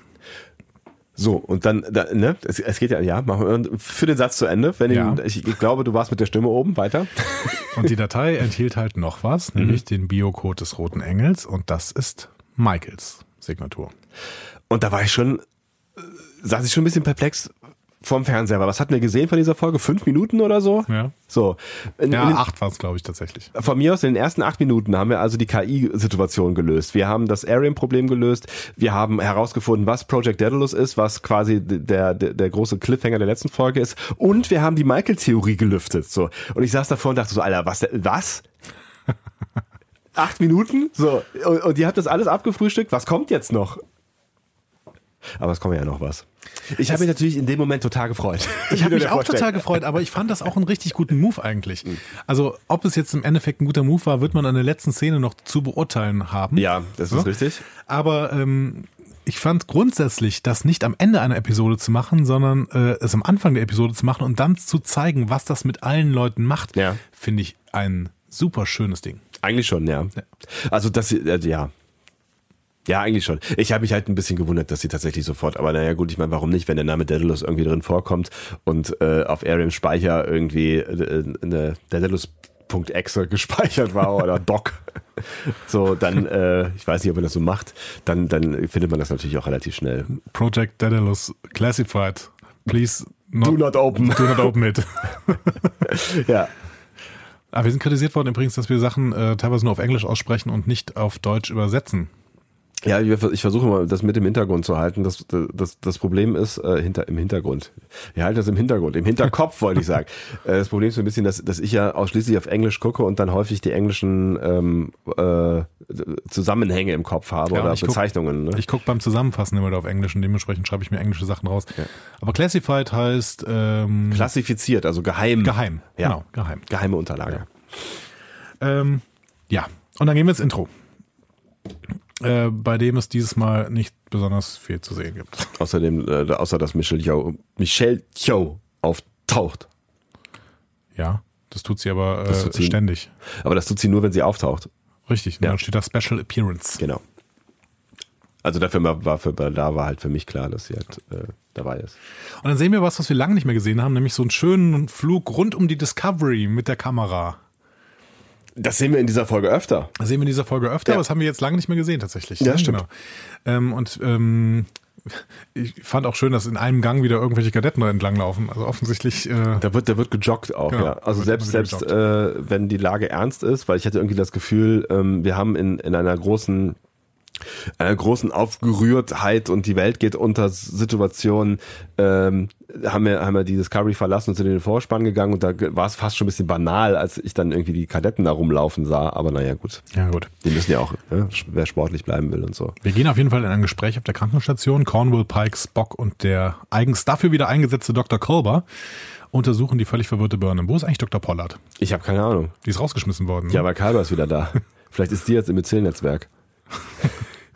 Austauschprogramm. Aus- Austauschprogramm. Medizinisches Austauschprogramm. Ah, wie ein Schüleraustausch. Schön.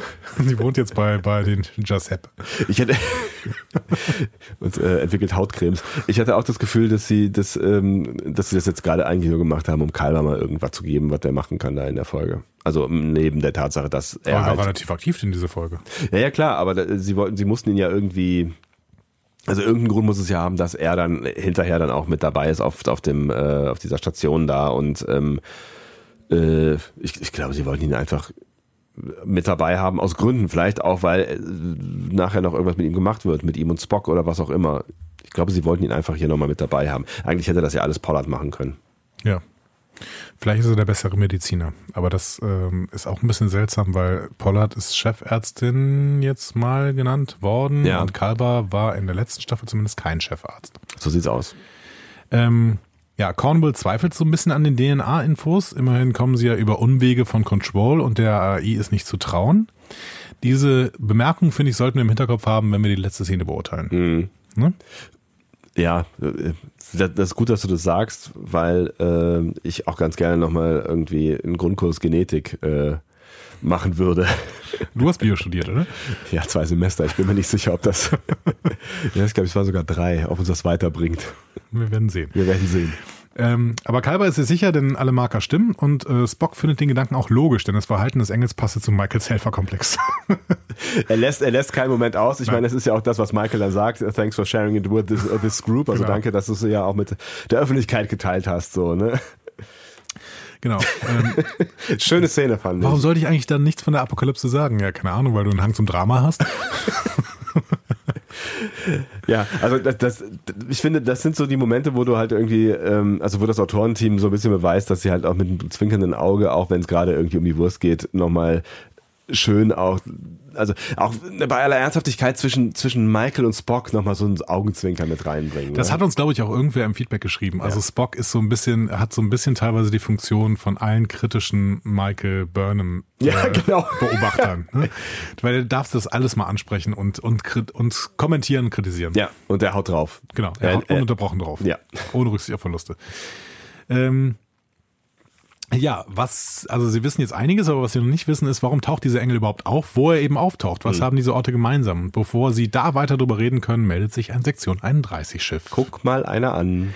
Denn Giorgio und Leland kommen an Bord der Discovery. Habe ich mich gewundert, dass sie so schnell rübergebeamt wurden, nachdem äh, man ja doch eigentlich ursprünglich mal vor ihnen geflüchtet ist, wenn ich mich richtig erinnere. Ja gut, aber Cornwall ähm, hat ja die Infos von der Sternenflotte, die beiden, äh, die, die Discovery ist jetzt entlastet und das sagt sie dann auch sofort. Ne? Mhm. Also die begrüßt die beiden und sagt dann sofort, okay, hier sind alle unschuldig, ihr braucht jetzt nie, niemanden festnehmen, es ist völlig alles gut so. Ne? Die beiden sind aber sowieso nicht da, um irgendwen festzunehmen, sondern irgendwie, um weitere Angriffe aus der Zukunft zu verhindern. Und ehrlich gesagt, Giorgio macht es auch deutlich, sie hat auch keinen Bock mehr, Lösungen auszudiskutieren. Wie war der Satz, totalitäre Effizienz ist manchmal sehr verlockend? Also über diese Giorgio-Rolle müssen wir in, den, in dem äh, Zusammenhang nochmal sprechen und auch darüber, wer eigentlich darüber Bescheid weiß, wer Giorgio eigentlich wirklich ist oder äh, so. Weil äh, da haben wir irgendwie vor ein paar Folgen das eine oder andere Mal drüber philosophiert. Ich bin jetzt hier ein, zwei Mal angeeckt. Ja, aber die Leute, die da jetzt drin standen, wissen doch, nee, Pike weiß nicht Bescheid. Genau. Pike weiß nicht Bescheid, nee. Pike weiß nicht Bescheid, aber Cornwall weiß Bescheid, der Random äh, Transporter Guy müsste Bescheid wissen, denn der hat ja Giorgio auch aus dem Spiegeluniversum dahin gebeamt. Stimmt. Ja. Got your point. Genau, und Leland weiß auch Bescheid, das wissen wir auch. Mhm. Ja, wir- ich, ich meine, da wären nachher noch mehr Leute im Raum, wo sie wo so, wieder so eine Anspielung macht äh, aufs Spiegeluniversum äh, und auf ihre Imperatorenrolle. Und da habe ich mich kurz gefragt, Kalber. Kalber, genau. Ja. Stimmt, Kal genau, es ist Kalber. Der Aber ist, Kalber weiß doch alles, weil er im Spiegeluniversum war. Äh, weil er im, äh, nicht im Spiegeluniversum, sondern im Myzelnetzwerk. Myzelnetzwerk war. Der wird die doch äh, da vorbei huschen gesehen haben, oder? Huch, war das Giorgio? Aber welche? ja, whatever. Genau. Also, ähm, wie gesagt, es gibt keine Diskussion mehr. Sie wollen jetzt den roten Engel fangen und dafür sorgen, dass er für sie arbeitet. Wobei sie zu diesem Zeitpunkt halt noch nicht wissen, wer der rote Engel ist. Das wird ihnen jetzt erst in der nächsten Szene gezeigt. So sieht's aus. So, die Sektion 31 Leute werden also über diesen aktuellen Sachstand jetzt aufgeklärt. Es gibt Zusatzinfos. Wenn der Engel kommt, sagt Saro, nutzt er zum Reisen also Mikrowurmlöcher. Die sind natürlich relativ gefährlich, äh, weil auch andere Dinge als der Engel durch diese Löcher kommen könnten. Beispielsweise würde ich jetzt mal tippen, neue Tintenfischdrohnen. Zum Beispiel, ja. Ja, so. Also er muss, äh, also der Engel muss die, wenn ich das richtig verstanden habe, halt auch aufhalten, damit er durch dieses Mikrowurmloch wieder zurückkommt. Das heißt, es ist halt eine Weile offen, ne? Genau, das äh, erfahren wir aber auch erst später, das mit diesem Gummiband quasi. Aber das äh, können wir, können wir später nochmal drüber reden, Ja. weil in dieser, in dieser Szene haben wir jetzt einiges zu besprechen. ähm, also, ähm, das mit dem Fangen ist jetzt nicht die schlechteste Idee und dafür braucht Giorgio die besten Ingenieure und Pike schlägt Stamets vor. Da hatten wir in der letzten Folge noch drüber gesprochen, dass Stamets ja eigentlich gar kein Ingenieur ist. Ne? Das hast du mir bösartig, äh, du bist mir über den Mund gefahren und hast gesagt, ich soll mich fünf Minuten in der Ecke schämen, weil ich ihn nicht Biologe oder ähm, Mik Mi äh, verdammt, My Myzelologe, was heißt dann nochmal Pilzforscher? Mykologe. Mykologe genannt habe. Genau. Ähm, ja, was ist eigentlich mit diesem ominösen Chefredak äh, Ch- Chefredakteur? der Chefredakteur der Discovery, der Chefingenieur der Discovery, den der Reno auch mal irgendwann dahin geschickt hat. Und was ist eigentlich mit Reno? Das ist die wichtigere Frage. Was ist eigentlich mit Reno? Habe ich nicht im Vorschaubild Reno gesehen, fällt mir da gerade ich ein? glaube nicht. Bei, bei Netflix? Nein. Wie auch immer. Ähm, ich verstehe nicht, dass Stamets vorgeschlagen wird, ähm, aber natürlich äh, braucht das Drehbuch hier Stamets, Ja, damit er Aufgabe treffen kann. So. Ja, Punkt wahrscheinlich, ja. Ja. Punkt. Trotzdem hätte man Reno irgendwie mitnehmen können, aber offensichtlich hätte ich viel zu tun gerade.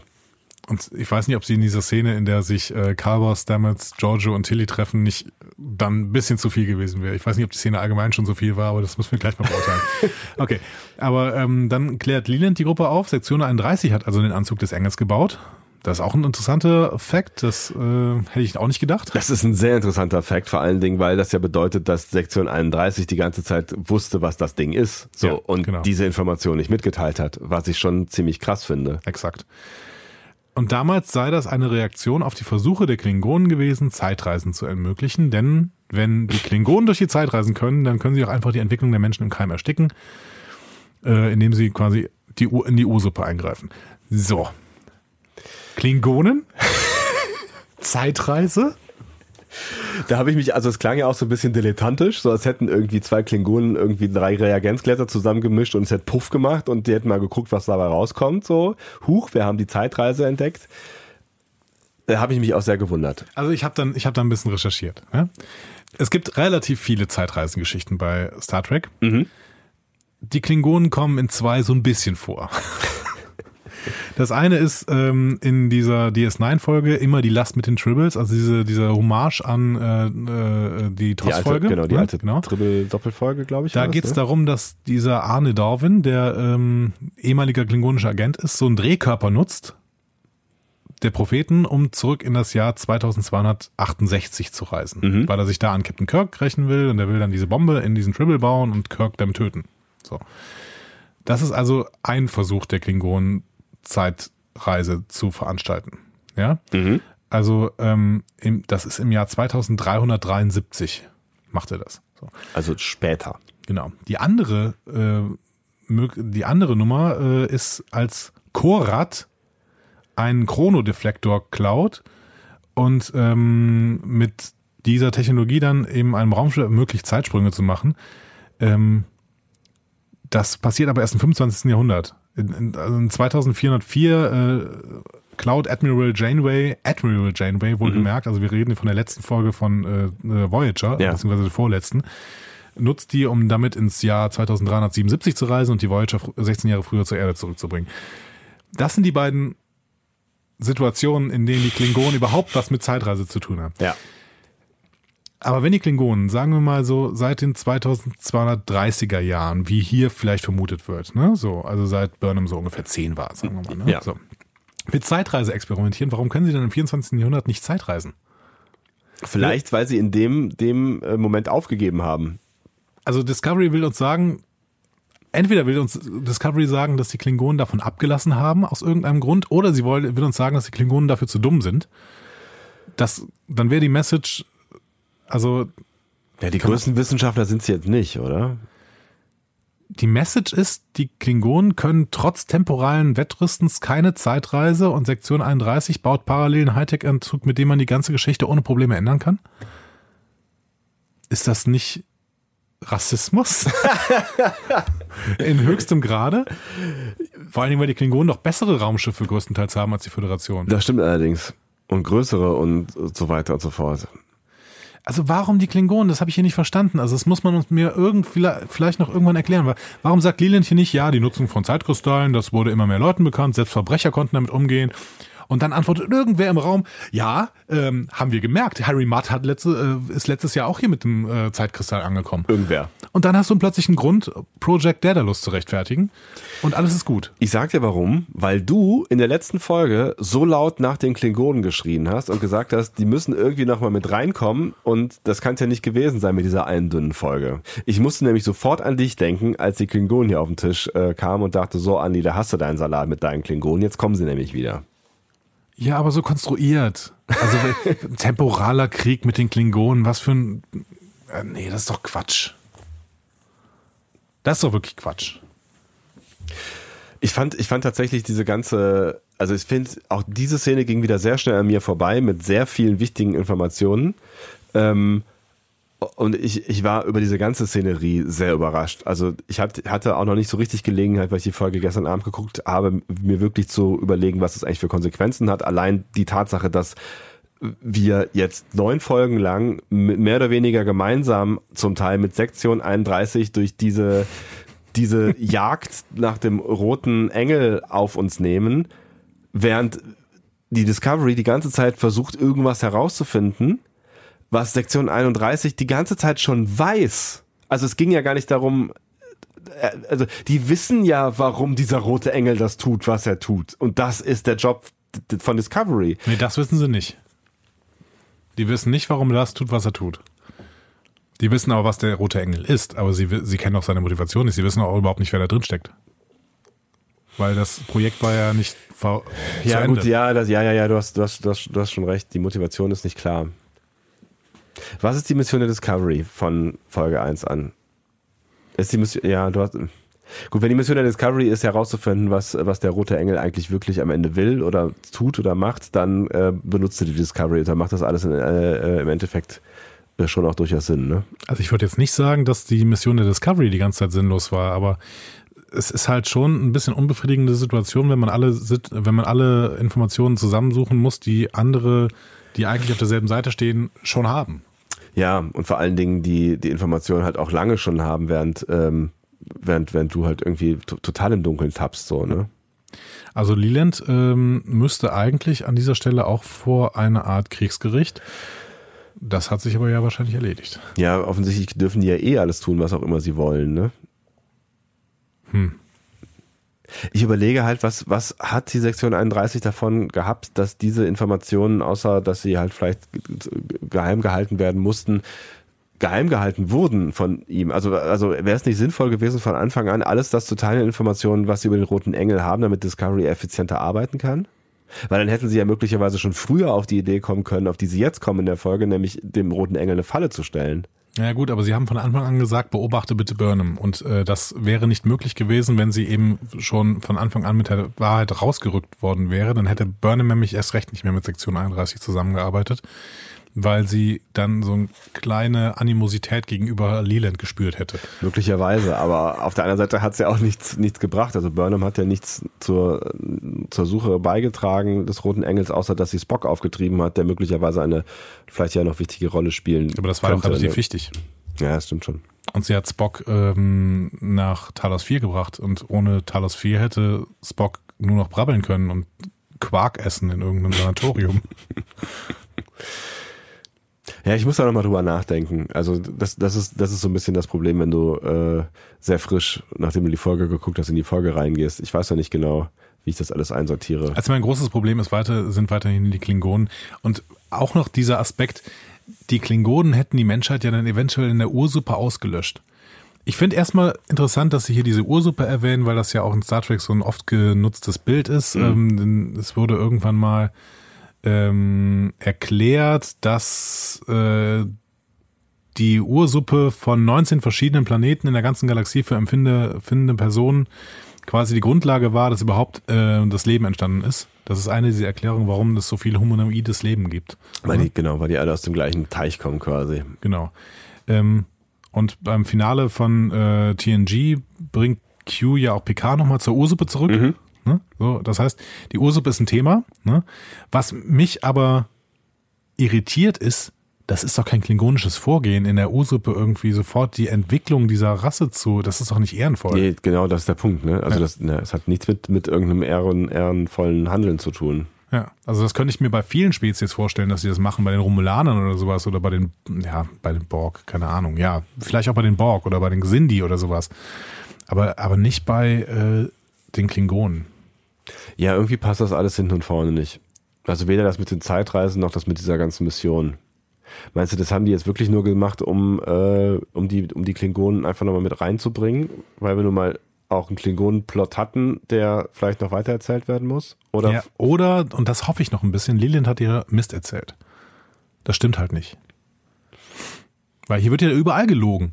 Also das, man kann ja keinem so richtig trauen irgendwie. Mhm. Also außer den, außer unseren Helden von der Discovery, und das ist ja auch gut so, aber irgendwie, also Giorgio glaube ich kein Wort, in nichts, was sie sagt, so.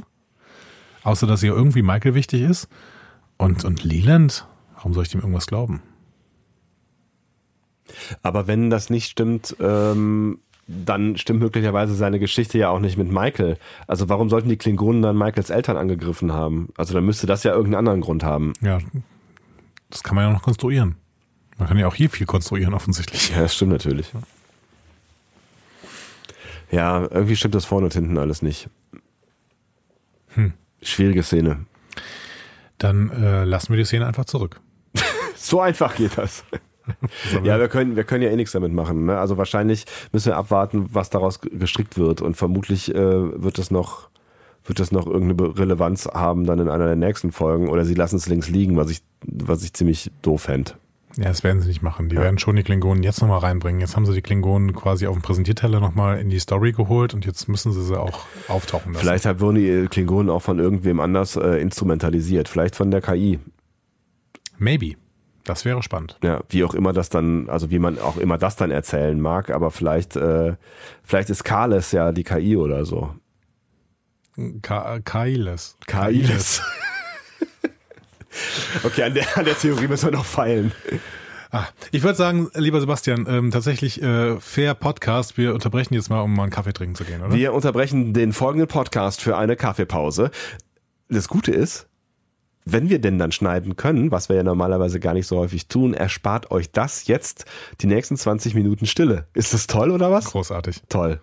Das heißt, ihr merkt gar nichts davon, dass wir Kaffee getrunken Sollen wir haben. nochmal das Intro werden. einspielen jetzt? Ah, bist du wahnsinnig? Okay. Wir machen einfach weiter. Ich mache jetzt Schnips. Das war relativ leise, ne? Ich mache Dann jetzt fange Schnips ich jetzt, Moment, nein, ich fange jetzt einen Satz an. und den machst du dann mit Kaffee. Du hast jetzt reingeredet, du Idiot. Achso. Ich wollte ich wollte nur sagen, dann kann man vielleicht möglicherweise, äh, können wir mal darauf achten, ob sich Andys Stimme vor und nach Kaffee signifikant ähm, verändert. Mach doch einen Satz mit Inhalt. Das macht es dann nämlich schwerer, ihn gleich fortzusetzen. Da musst du dir nämlich jetzt richtig merken. Es gibt dann noch eine sehr, sehr schöne Szene mit Michael Burnham und Philippa Georgiou. Und zwar, und die beiden treffen sich dann. Burnham.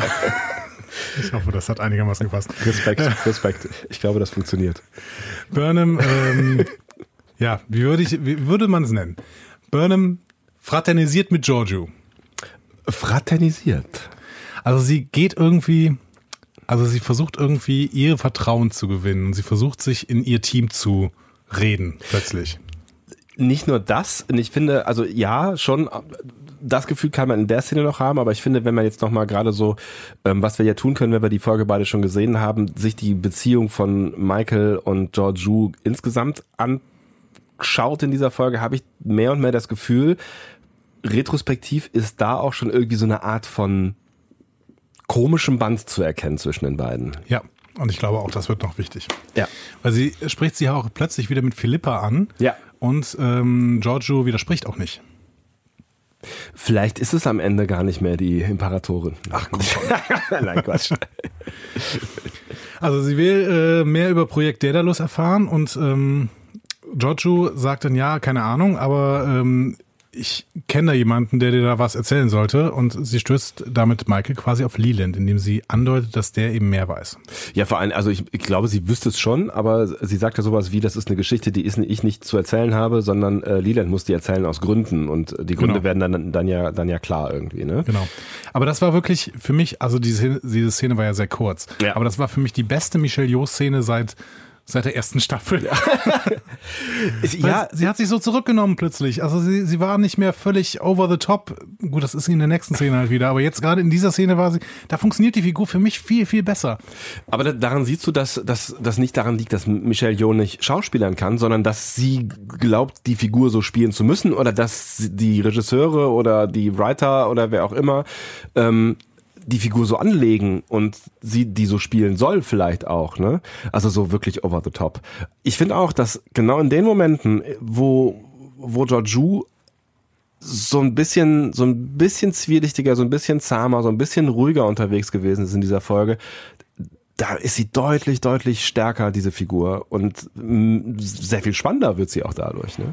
Ja, weil diese überdrehte Art des Spiegeluniversums, die funktioniert, finde ich, in dieser Serie, ähm, also die hat in der ersten Staffel teilweise funktioniert, weil es so einen krassen Kontrast, äh, Kontrast dargestellt hat. Ja. Aber in die, in die Fahrwasser, in die Discovery jetzt mittlerweile hier geraten ist, funktioniert diese äh, Szenerie nicht mehr. Und ich fände es jetzt auch ganz fürchterlich, wenn wir jetzt wieder ins Spiegeluniversum gehen würden. Oder Ja, fürchterlich. Ja, ja, ja. Dementsprechend, ähm, und sie ist ja auch schon lang da. Und sie müsste ja auch irgendwie wissen, dass. Entschuldigung. sie müsste ja Nee, auch nee, äh, öffne deine Nachrichten, es tut ja keinen Zwang, das ist in Ordnung. Wir sind ja unter uns. Ist was Wichtiges? Grüße an Mutti.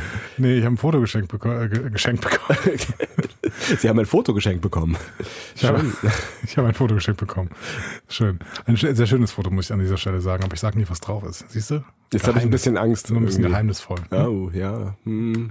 Bilder in Red meinem Angel Kopf. so. Ja. Äh, wir gehen äh, in Was? die nächste Szene, um Bilder in deinem Kopf hervorzurufen. Ähm, Danke. Andere. Vor Dingen andere. Genau. Giorgio geht nämlich sofort weiter und zwar in den Maschinenraum. Mhm. Da ähm, erklärt Stamets uns jetzt nochmal die Technik des Roten Engels und das äh, fand ich auch sehr, sehr schön. Das war nämlich so eine krasse Techno-Babble-Szene. Ja, definitiv.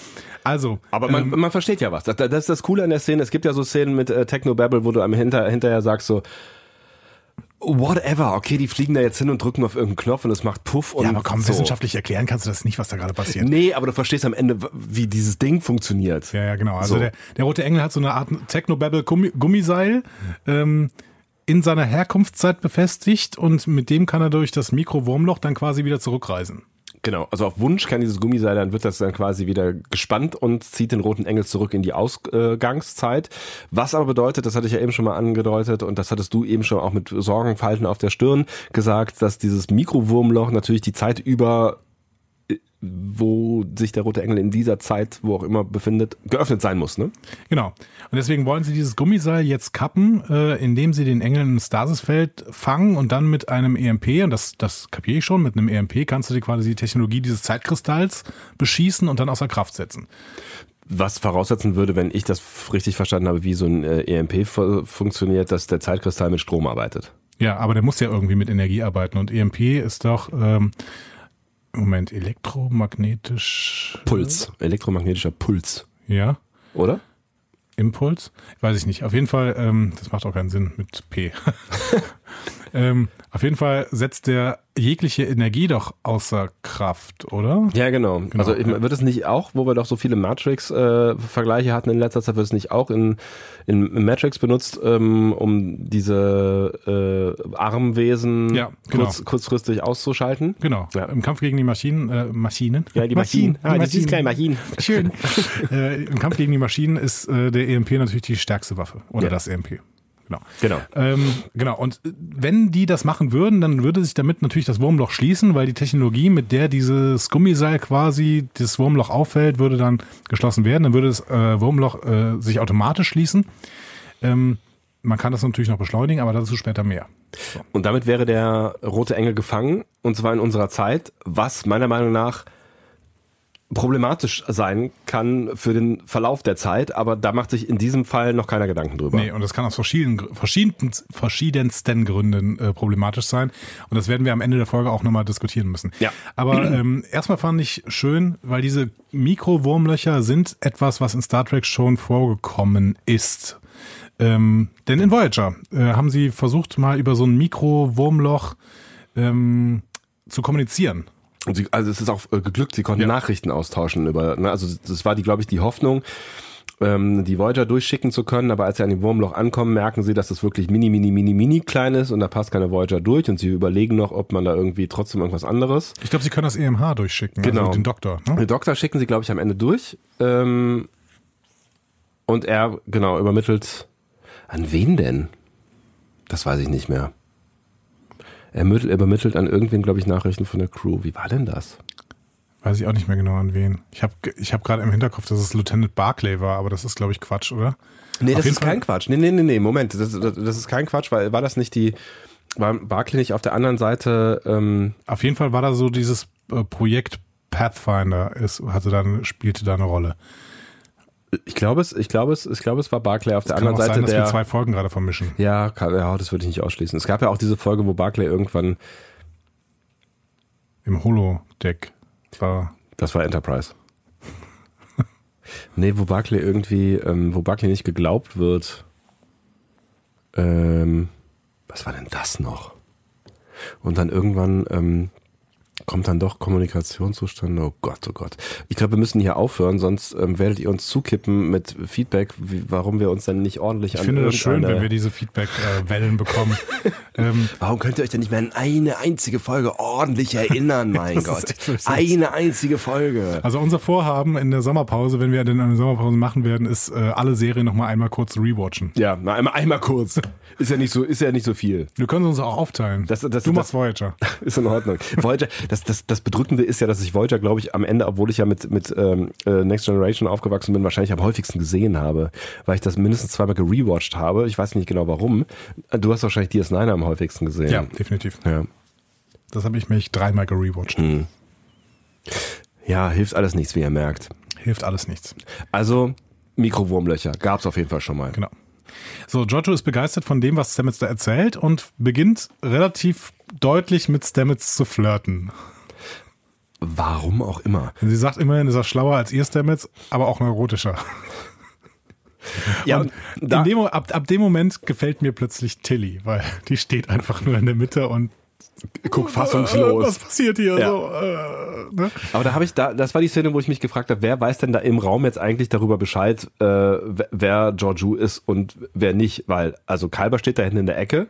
Ja, aber der kommt ja erst rein. Stamets und Tilly wissen beide Bescheid. Ja, Das stimmt, der kommt erst rein. Du meinst, er war am Anfang gar nicht dabei, als sie das. Genau. Aber, also, später weiß Kalber dann definitiv Bescheid. Und ich habe ja das, ich habe ja die Theorie, dass Kalber sowieso Bescheid weiß, weil er halt im Myzel-Netzwerk war und deswegen die ganze äh, äh, Reise rumherum quasi immer. Der hat ja auch Stamets irgendwas erzählt im, im Myzel-Netzwerk. Vielleicht ist das ja auch gar nicht der Kalber, der die ähm, Voyager, Voyager, verdammt nochmal, die äh, Discovery verlassen hat, sondern der Spiegelkalber. Deswegen ist er so schwarz angezogen, obwohl er vorher weiß angezogen war. Ha! Der Spiegelkalber. Denk da mal drüber nach. Also ich müsste auch mal drüber nachdenken. Du haust dir die Theorien raus, die du niemals überdacht hast, aber ja, nee, die war jetzt, das war jetzt eher so ein, so ein Spontangeflecht. der neue Kalber könnte ein Spiegelkalber sein. Hm, aber dafür ist er ein bisschen zu zurückgenommen, oder? Naja, wir werden sehen. Wir werden sehen. Also auf jeden Fall kommt er rein und sucht eigentlich nach Admiral Cornwall. Ich weiß gar nicht, warum er die im Maschinenraum sucht. Da war sie, glaube ich, noch nie. Aber wie auch immer. Ähm, die Stimmung ist auf jeden Fall relativ gespannt. Tilly versucht, die Spannung durch Reden zu lösen, wie es halt ihre Art ist. Und äh, Giorgio hingegen genießt diese Spannung und verordnet Tilly Schweigen. Stop talking, Red. Aber ich, ich finde auch in der Szene macht mir Georgiou ähm, Spaß. Also auch wie sie gespielt. Natürlich ist sie drüber. Aber irgendwie fand ich, fand ich das, ich fand es strange, aber auch irgendwie nett gespielt zugleich. Bringen wir die Szene mal zu Ende. Wir ja? bringen die Szene zu Ende. Also dann kommt noch so eine heftige Flirtattacke von Giorgio und währenddessen erzählt Stamets von den Energieproblemen für ihr Vorhaben und äh, sie, sie bringt ihn dann darauf, äh, einen Deuterium-Reaktor auf SO4 zu nutzen. Kennen wir übrigens noch nicht den Planeten. Ähm, und dann sagt Kalber, sag mal, äh, du weißt schon, dass der schwul ist, ne? äh, fand ich sehr schön den Hinweis und dann die Reaktion, don't be so binary, äh, denk doch nicht so binär. Ja. Ne? Ähm, in meinem Universum war er pansexuell und wir hatten eine Menge Spaß zusammen und Papi hat mitgemacht. Mit dem Verweis auf ihn so. genau. Ja, Papi. Und Ne? Kalber fragt dann auch so, also, Moment, hast du mich gerade Papi ja, genannt? was geht bei dir eigentlich? Ja, genau. Und äh, Stamets betont dann auch nochmal, dass er schwul ist. Äh, Und zwar in jedem Universum, was er sich vorstellen kann oder sowas. Genau. Ne?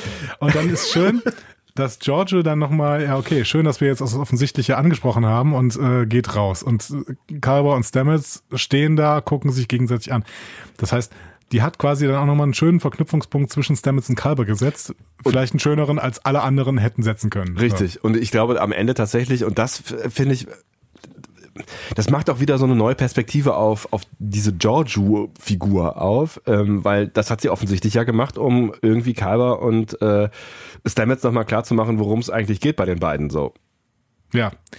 Wobei natürlich die Theorie, dass nur weil beide schwul sind, müssen jetzt auch wieder zusammen sein, ist natürlich völliger Bullshit, aber ähm, Ja, nee, klar, aber es, es sind zwei Menschen da, die offensichtlich sich ähm, äh, einander äh, zueinander hingezogen fühlen. Ich finde auch mit dem Satz, äh, schön, dass das offensichtlich hier mal ausgesprochen wird, Genau. äh, ist noch andere, sind noch andere Sachen gemeint. Ne? Also das, jetzt könnt ihr auch weitermachen mit das Offensichtliche aussprechen. So, Genau, ne? ja, ja. Also es geht nicht darum, dass da zwei Männer sind, die auf Männer stehen, sondern es geht darum, dass da zwei Männer sind, die auf sich gegenseitig stehen. So, eigentlich. Also ich muss sagen, beim ersten Schauen dieser Szene war ich etwas verwirrt. Mhm. Ähm, auch weil ich nicht wusste, wie ich das jetzt weltanschaulich äh, denn bewerten soll, weil ähm, hier wird die Homosexualität von einer Seite irgendwie fast schon kritisiert, die irritierend ist. Weil Georgiou sagt, sei nicht so binär. Ja. Aber das sie sagt's halt. Die Imperatorin Georgiou sagt's halt. Das ist, die ist halt so. Ich finde, das ist so ein Spruch, der, der genauso gut in Richtung Tilly hätte gehen können und sagen können, hey, sei da nicht so blöd hetero oder so. ja, Also- eben, aber schon. Aber äh, dann hast du erstmal das Gefühl, okay, äh, Kritik an einem äh, an einem binären Sexualitätsverständnis, so oder und einem Ja, ist natürlich Bullshit. binär-normativen Sexualitätsverständnis, um es noch schwieriger auszudrücken. Also an dem Verständnis, dass Sexualität halt entweder heißt hetero oder schwul, so, ähm, ist ja grundsätzlich sympathisch. Auf der anderen Seite wird hier jemand kritisiert dafür, dass er schwul ist. Und das ist halt Ja, schwierig. So. Aber das ist, das ist halt Georgiou. Ich finde, wenn das von Georgiou kommt, ist es, äh, ist es irgendwie, also in Ordnung, ne? du weißt, was ich meine. Es ist dann halt, es hat dann halt nicht mehr so ein, so ein großes Gewicht, weil die halt eh immer over the top ist und dann halt so, so so Sprüche drückt am Ende. Und das ist das, was sie hier tut. Sie drückt Sprüche und zwar auch, um zu provozieren. Und das tut sie ja. Also das gelingt ihr ja auch am Ende ein Stück weit, weil äh, Kalber und Stamets bleiben am Ende im Raum übrig und gucken sich verdutzt an. Aber verstehst du meine, Irri äh, meine Irritation nicht? Ja, weil sie, das- sie das, was sie sagt, ist im Prinzip eine Kritik, die absolut ähm, okay ist, auch in der heutigen Zeit. So. Wenn du, äh, wenn du sagst, irgendwie sei, sei nicht irgendwie engstirnig und äh, unterteile die Welt nicht in hetero und homo, da gibt es Genau. noch viel mehr. So. Genau, ja. genau. Ja, ja, absolut, klar. so. Aber gleichzeitig ist das Stamets gegenüber halt nicht okay. Ja, ja, ich weiß, was du meinst. Oder Kalber gegenüber. Sie sagt ja eigentlich zu Kalber. Sie sagt sogar, ja, ja, genau. Äh, Sie, ja, ja, klar. Sie, äh, ja, ich weiß gar nicht, ob das, ob das jetzt okay oder nicht okay ist. So, ich, weiß ich nicht. Wenn mir jemand sagt, äh, sei, sei nicht so engstirnig äh, und sei, sei open-minded, so, dann glaube ich dann irgendwie, weiß ich nicht, ob ich dann beleidigt wäre. Ja, aber das würde ja implizieren, dass jeder Mensch sich aussuchen kann, ob er homosexuell oder heterosexuell ist. Oder bisexuell. Nee, oder natürlich, pansexuell, wie Stamets offensichtlich im Spiegeluniversum ist. Ja, nee, natürlich nicht so. Ach, keine Ahnung. Ja, du, ich, ich verstehe deine Kritik. Ich fand es an der Stelle tatsächlich irgendwie. Ich weiß auch nicht mal, ob das Kritik ist. Ich, ich, es hat mich nur völlig irritiert. Beim zweiten Mal fand ich die Szene auch besser und habe sie mehr genossen und konnte mehr vor allen Dingen über Tilly lachen, die in der Mitte steht und so ungefähr wir sind. So. Also Tilly ist an der Stelle ja wirklich in der Rolle des Zuschauers und sagt, wow, was, geht ist hier gerade passiert? Was Genau, sie sagt ja auch, what just happened? Ja. So, genau. Und das ist auch genau das, was ich da gefühlt habe. Irgendwie so, äh, was? Ja, es, es war, ich fand, es war ein großer Georgiou-Moment. Ja, er war halt, er war halt auf die zwölf. Ja. Ne? Und äh, das ist natürlich, das ist natürlich die große Chance, wenn du eben den, diesen Charakter Georgiou plötzlich äh, im Cast hast, beziehungsweise in, im, im Drehbuch, weil der halt immer auf die zwölf sein kann, ohne Rücksicht auf Verluste. Und Ja, das kann kein anderer. Genau, der kann, der kann halt auch äh, einfach das störende Element sehr gut sein, in jeder, jeder jeglicher Situation. Genau. Und- Und, das ist natürlich eine Chance. Ja, ja, auf jeden Fall. Und wenn das dann noch gut gespielt ist und das in dem Moment fand ich das tatsächlich auch wieder eine gute Szene. Ich kann verstehen, wenn du sagst, ähm, die leisen, also leisen Szenen sind vielleicht stärker und das ist auch äh, für Michelle, Mich, Michelle Yeoh ähm, vielleicht die bessere, die, die, oder der kann sie mehr zeigen, vielleicht auch, ähm, was sie, was sie so kann. Aber ich fand die Szene auch, ich finde, die hatte, die hatte schon Stärken. Ja, ich fand auch, dass sie Stärken hat, auf jeden Fall. Aber ich, äh, sie hat mich auch wirklich irritiert in, im, im Tilly-Zustand zurückgelassen. Aber ich glaube, das sollte sie auch. Das sollte sie wahrscheinlich Ja. auch, genau. Aber danach kommt nochmal eine ruhigere Szene, die ich sehr, sehr gefeiert habe, obwohl sie sehr, sehr kurz war. Mhm. Ähm, nämlich äh, Nahen sucht das Gespräch mit Burnham. Und äh, man, ähm, das, das Gespräch war sehr kurz, aber es war, ähm, Ich glaube, das längste, was ich von Nahen je gehört habe, trotzdem. es war das längste, was Ja. da jemals äh, geführt hat, genau. Ja. Aber es war toll irgendwie. Also sie hat äh, Schuldgefühle für den Tod von Ariam und rechnet es trotz gegensätzlichem Befehl äh, Burnham hoch an, ähm, dass Burnham nicht drücken konnte. Mhm. Und beide sagen irgendwie, hör mal, es war gut, dass du da warst. Und dass Burnham, dass Burnham die Größe hat, zu nahen zu sagen, die im Prinzip ihre Freundin umgebracht hat, Ja. ne, wenn man es mal genau nimmt und böse ausdrückt, ähm, dass Burnham dann die Größe hat zu sagen, ja, Nan, es war gut, dass du da warst, ähm, ist schon die eine Sache. Aber dass Nan dann zu Burnham sagt, ja, und es war allerdings auch gut, dass du äh, da warst. So. fand ich auch eine ganz, ganz starke Szene. Ähm, und ich fand tatsächlich auch, was äh, ich habe, ich hab, äh, bevor ich die aktuelle Folge geguckt habe, habe ich nochmal die Folge davor geguckt, direkt. Und da, äh, wir haben ja lang darüber gesprochen, dass Nan die ganze Zeit irgendwie äh, in der Folge davor so um Ecken guckt und, und, und so. Ja. Und es ist wirklich, äh, nachdem wir darüber gesprochen haben, es ist wirklich wie eine, wie eine, wie eine Comedy-Persiflage, wenn man das so, es ist echt, es ist echt albern so. Und wenn du das vorher nochmal gesehen hast und dann diese Szene siehst, bist du halt völlig baff darüber, äh, dass, dass, dass da irgendwie eine Tiefe plötzlich auftaucht, die du vorher einfach nicht gesehen hast. Und das ähm, kann eigentlich auch nur was mit schauspielerischer Leistung zu tun haben, weil in den drei Sätzen, die sie sagt, finde ich, hat sie mehr Tiefe als in jeder Szene, äh, ja, vielleicht auch, weil sie was sagen kann, aber in jeder Szene davor. Also mir, mir ist dieser Charakter sehr viel näher gekommen, als er das, das vorher in jeglicher Szene gewesen ist. So. Ja, und ich habe das Gefühl, sie könnte jetzt auch eine größere Rolle spielen und es könnte vielleicht sogar eine Freundschaft zwischen Burnham und Nan entwickeln, die mal vielleicht abgesehen von der Freundschaft zwischen Tilly und Burnham ähm, hier auch noch einfach extrem gut etabliert worden ist, weil es eine Freundschaft ist, die auf gegenseitigem höchstem Respekt basiert. Mhm. Wobei Narnia von der Enterprise kommt, ne? Also das, äh, Ja, das heißt ja nicht, dass sie nicht da bleiben kann. Nee, aber theoretisch ist die am Ende der Staffel möglicherweise dann auch weg, wieder mit Pike. Aber die Discovery hat keinen Sicherheitsoffizier. Das, ja, mein Tyler hängt da ja noch rum, wer weiß, was aus dem wird. Walk. ich glaube nicht, dass er nochmal Sicherheitsoffizier wird, aber wir werden sehen. Es wäre auf jeden Fall höchst überraschend, wenn er nochmal Sicherheitsoffizier wäre, weil er ist ja eigentlich selber ein Sicherheitsrisiko. Zumindest äh, latent immer, Ja. ja. genau. Ja, dann gehen wir mal zu Saru und Leland. Äh, die untersuchen ebenfalls ihr Vorhaben. Ähm, sie suchen eine Möglichkeit, das Wurmloch schneller zu schließen, als es das automatisch tun würde. Mhm. Ähm, also Saru macht das und Leland ist schwer genervt äh, davon, dass er überhaupt einen Aufpasser hat. Äh, Mutmaßt halt, dass genau das seine Aufgabe ist, weil ich hatte das tatsächlich auch so verstanden, dass Saru mitmachen möchte, weil er Plan hat und er hat ja Plan. ja, genau. Ja. Aber Leland äh, mag das nicht, wenn ihm über die auf die Finger geschaut wird. Ja. Und Saru macht ihm dann klar, dass er und Sektion 31 sich- sich nicht besonders glaubwürdig gemacht haben in den letzten Tagen. Äh, und sein Instinkt ihm nun auch sagt, obwohl er keine Ganglien mehr hat, ne? Äh, Leland wird zwar das Beste tun, damit niemand zu Schaden kommt, aber hat noch immer Geheimnisse. Und ich mochte Saru in dieser Szene sehr, sehr gern, weil er wirkt dezent autoritärer als vorher. So. Das, das, das hat ja, finde ich, in, in, in so ein paar Szenen hat man das ja schon gemerkt, so, dass, dass sich da so eine, so eine Wesensveränderung getan hat, aber hier merkt man es so ganz subtil, so. Ja. Und es gibt ja dann äh, später noch, noch so eine Szene, wo auf äh, seine Fähigkeiten nochmal hingewiesen wird. Und, ähm, ich fand es auch sehr spannend, diesen Saru, den, den man da gesehen hat. Weil es so ein ganz, ganz so, so Zwischentöne waren. Und ich habe tatsächlich mir auch nochmal Szenen aus der ersten Staffel angeguckt. Und äh, es liegt einerseits daran, dass das Spiel von Doug Jones sich vielleicht ein bisschen verändert hat, aber es liegt hier auch an der Regie. Und da muss man an Hal Culpiper mal, oder vielleicht auch dem Kameramann, ich weiß nicht, ähm, dem Kameramann mal ein Lob aussprechen, denn die Kameraperspektive hat sich geändert. Saru wird nicht mehr so stark von oben gefilmt, sondern jetzt plötzlich von unten. Ah. Und dann ist er unfassbar groß Ja, und, und, äh, steht vor Leland und Leland schrumpft vor ihm äh, quasi ein bisschen so äh, zusammen. Stark gemacht, finde ich. Ich habe eh das Gefühl gehabt, lustig, dass du das gerade ansprichst, dass ähm, in dieser Folge die Größenunterschiede der Figuren sehr häufig sehr deutlich waren. Also auch zum Beispiel zwischen Michael und Tyler. Mir ist Michael selten so klein vorgekommen wie in, äh, in dieser Folge. Ich meine, so Nick Martin Green ist offensichtlich nicht, nicht die größte, ne, so.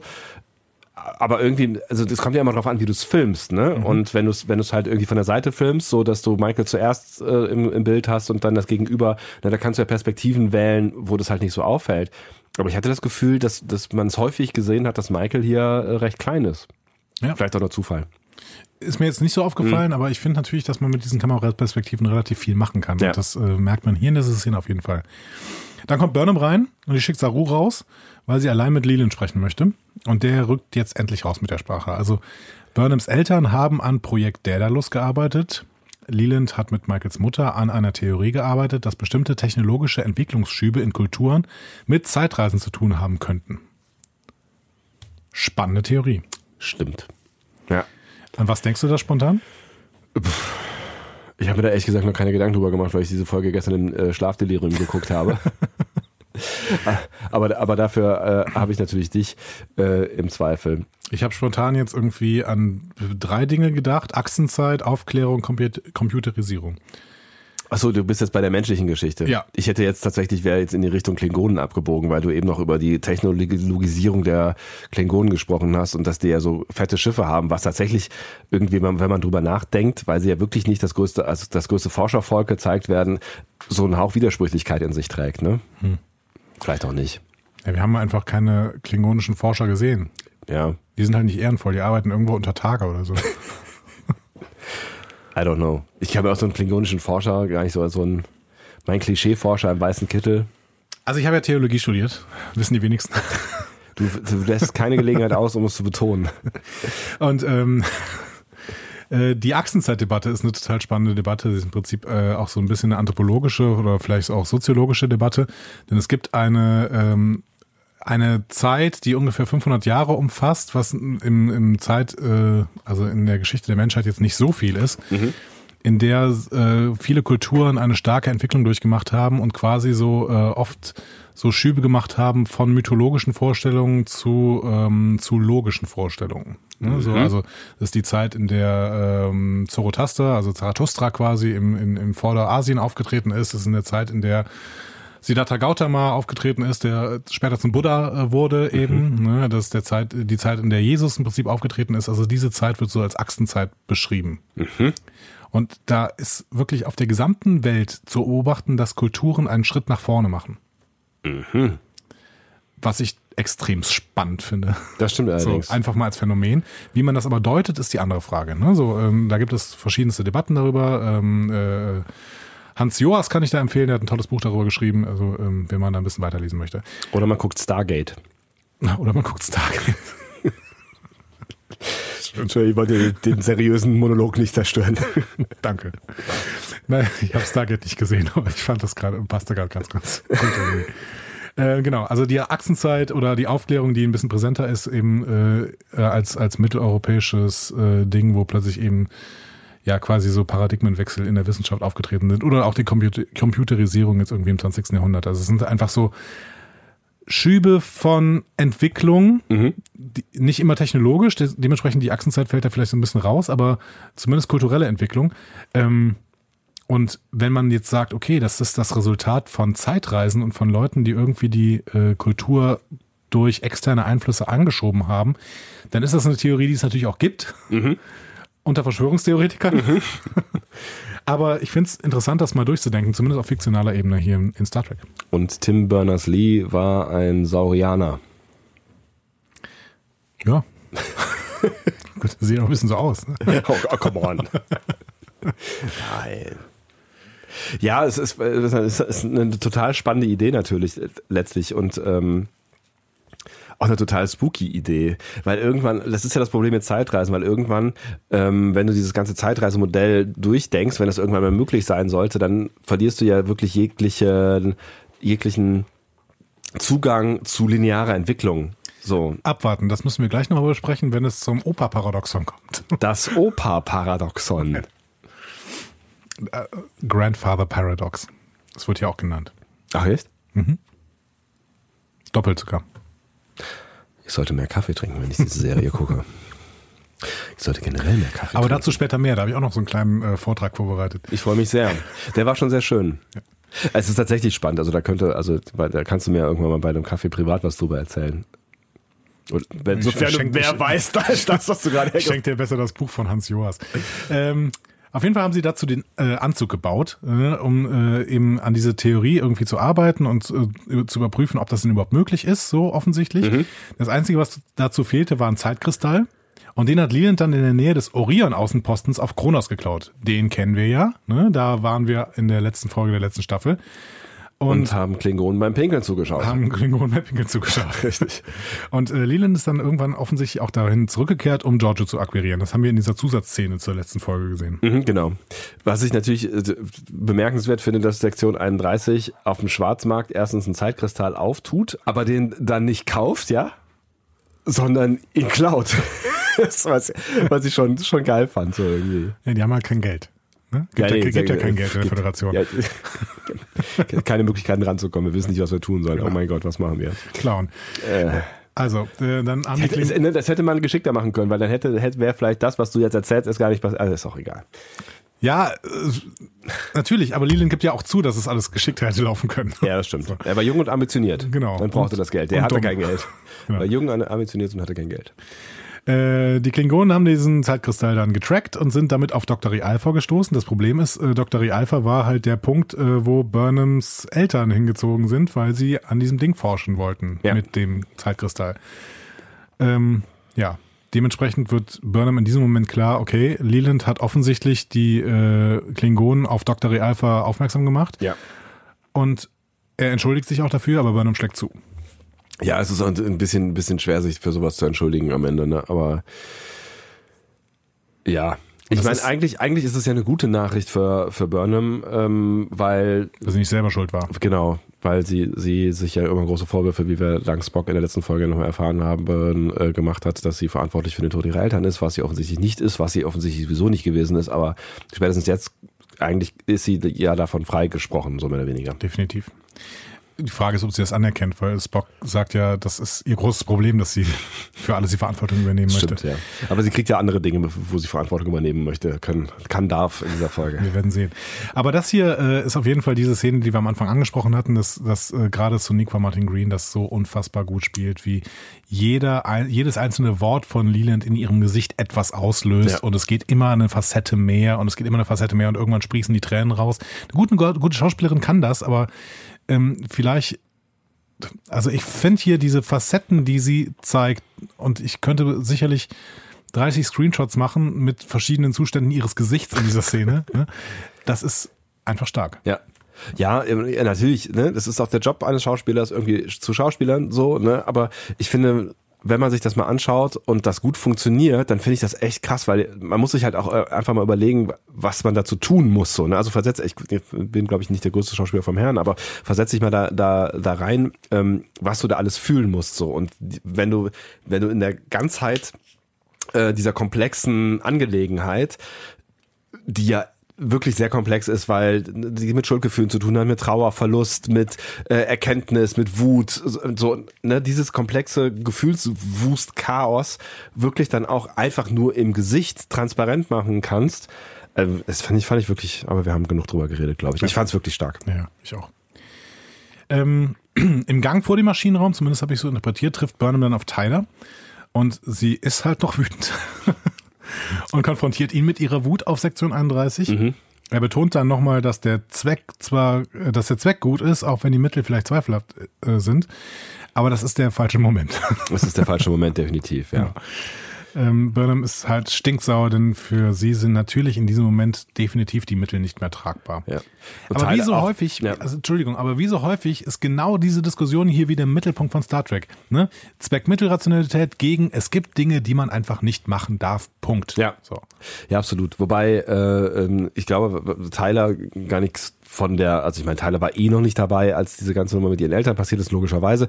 Ähm, aber er wusste, glaube ich, auch nichts von der Story. Das kaufe ich ihm schon dann auch ein Nein, Stück weit der, ab. Der, kommt hier gerade zu dieser Erkenntnis wie die Jungfrau zum Kind. Das ja. ist jetzt nicht das große Problem nee. aber, eigentlich. Aber er versucht, er betont halt gerade nochmal, dass äh, dass er überzeugt ist davon, dass, wenn der Zweck gut ist, die Mittel zumindest eine, einen größeren Spielraum haben. Ja, und dann holen wir Pike aus der Folge von davor nochmal raus, der dann nochmal ganz kurz erklärt, dass wenn wir Mittel wählen, die äh, nicht unserem ethischen Standard äh, entsprechen, wir eigentlich schon verloren haben. Exakt, genau. Und ähm, den sollte man ja sich sowieso immer übers Bett hängen, wie in der letzten Folge schon. Genau, diesen, diesen Spruch. Genau. Den Pike. Den Pike, den Pike mit dem Spruch. Ein Hologramm. Genau. Ja, Kalber kommt wieder. Und jetzt sucht er Cornwall auf. Die war ja früher Psychiaterin, wie wir das noch aus Choose Your Pain kennen. Wo sie ähm, relativ erfolglos versucht, äh locker zu therapieren. Ja, genau. Und äh, Kalber bittet um psychologische Betreuung und sie gibt ihm auch Ratschläge. Ähm, denn so, also es sind, es sind mehr oder weniger Plattitüden, aber sie. Es sind allein, ja, es sind wirklich Allgemeinplätze. Und dass Kalber lächelnd aus dem Zimmer geht, ist so ein bisschen, naja, gut, vielleicht muss man es. Vielleicht muss man es manchmal einfach hören, ja. Love is a choice. Liebe ist eine Entscheidung. Man mhm. kann sich immer neu entscheiden zu Oder lieben. Man, man, muss sich vor allen Dingen immer wieder neu entscheiden. Ne? Genau. Das ist auch, äh, ja. Und muss diese Entscheidung auch immer wieder wiederholen. Ja. Was hältst du denn von dem Gespräch? Ich, äh, wie du wie du schon sagst, es, es war natürlich irgendwie keine tiefen psychologischen Dinge, die da, also das, dazu brauchst du keine psychiatrische Ausbildung, glaube ich, um das zu sagen, was sie da gesagt hat an dieser Stelle. Aber vielleicht war es genau das, was er gerade mal von einer externen Person hören musste. So. Ähm, ich finde, die, die, die Szene hat da zwei Dinge äh, gezeigt. Einmal, dass Kalber äh, wirklich irgendwie lost ist und mit sich, mit sich hadert und sich an jedem Strohhalm festhält, äh, den er irgendwie bekommen kann und offensichtlich ja auch die, diese Strohhelme nutzen kann für sich, weil er, er hat ja dann am Ende irgendwie ein Stück weit ein Lächeln. Also das war jetzt wahrscheinlich nicht die Lösung all seiner Probleme, die, aber er, er ist in so einem Prozess und das hat seinen Prozess offensichtlich zumindest noch ein bisschen weiter nach vorne getreten. Mhm. Und es hat Cornwell nochmal die Möglichkeit gegeben, sich so ein bisschen zu profilieren, abseits von wir müssen Dinge tun, die wir eigentlich nicht tun wollen, so, ne? Ähm, ja, im Endeffekt, im Endeffekt fand ich, fand ich die Szene jetzt nicht so wahnsinnig äh, bedeutsam in ihrer Dialogität. Dieses Wort gibt es vermutlich nicht, aber ich verstehe, warum sie da war. Dialogizität bestimmt. Dialogitizität. ähm, ich fand, die Szene hat noch was gezeigt. Mhm. Discovery hat zur nächsten Staffel sicherlich nicht nur einen Captain neu zu besetzen, sondern dringend einen Counselor. Das stimmt, ja. Also tut mir leid. Die brauchen dringend jemand, der aus neutral versucht, zumindest in den meisten Fällen aus neutraler Perspektive, die Crew mal so ein bisschen zu betreuen. Ja. So. Ja, ja, wenn man dazu Cornwell schon gehen muss, dann ist man, also da zeigt ja auch schon das, den Grad an Verzweiflung. Aber du warst doch irgendwann mal Psychologin, oder? So. ich habe das Schiffsmanifest vollständig durchgegangen und ich habe niemanden gefunden hier, der annähernd. ja, nee, das, also die brauchen, brauchen einen Counselor. Und das sollten sie sich jetzt mal. Äh Wobei man ehrlich sein muss, dass Troy wahrscheinlich in dieser Situation nicht wirklich viel mehr gesagt hätte. Vielleicht ein bisschen langsamer und mit ein bisschen mehr Einführungsvermögen. Ja, vielleicht. Vielleicht braucht Kalber übrigens auch einfach nur eine Gedankenverschmelzung. Vielleicht bringt ihn noch mal ein bisschen äh, Licht ins Dunkle. Kommt da eine Spock-Kalber-Theorie in dir auf? die Spock-Kalber-Theorie, die hast du ja eben schon reingebracht, dass irgendwie die beiden vielleicht sich auch mal unterhalten sollten, ne? Beziehungsweise, nee, das war ein Feedback drin. Das war ein Feedback drin. Keine Ahnung. Ich fand die Szene aber aus verschiedensten Gründen gar nicht so schlecht. Ich finde sie sogar ziemlich gut, weil ich fand sie gut gefilmt. Ich fand das so ziemlich die tollst, tollst gefilmte Szene. Weil man was sieht man denn? Man sieht den, den man sieht keinerlei Lichteffekte. Das Gar stimmt, keine. Das stimmt, ja. Da ist plötzlich völlig drauf verzichtet worden. Du äh, siehst im Hintergrund, dass die äh, Discovery of Warp ist. Das heißt, du siehst diese blauen Schlieren, die Warp mhm. offensichtlich in, äh, in dieser Serie verursacht. Und das, was ja auch eine Konsequenz ist, also konsequentes, ja, konsequentes visuelles Zitat mhm. seiner selbst wie auch immer man das ausdrücken soll.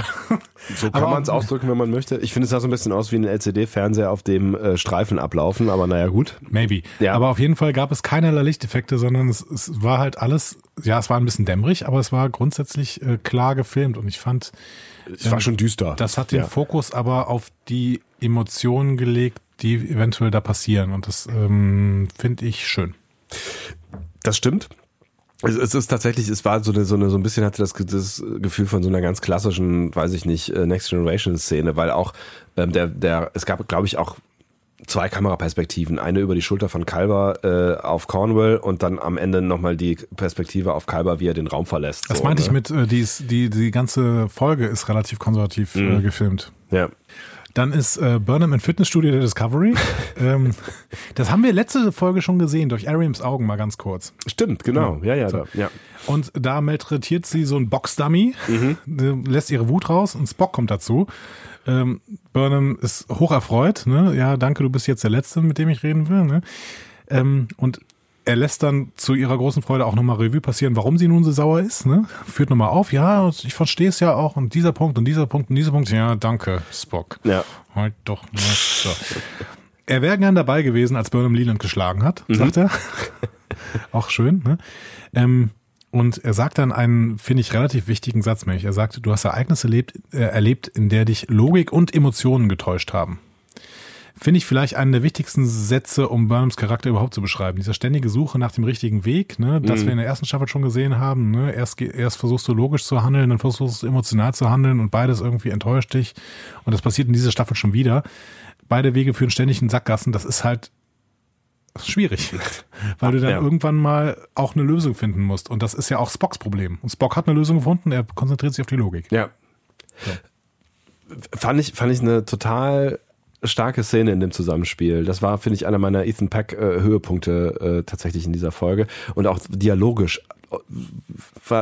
Das sind halt diese kleinen Nuancen, ne? Also ich finde, da, da, da ist, da ist auch irgendwie, das ist einfach gut geschrieben und gut gespielt, weil es immer so, es sind so Kleinigkeiten, die, die, wie die beiden sich in Kleinigkeiten aufeinander zubewegen, ne? Ja, ja, genau.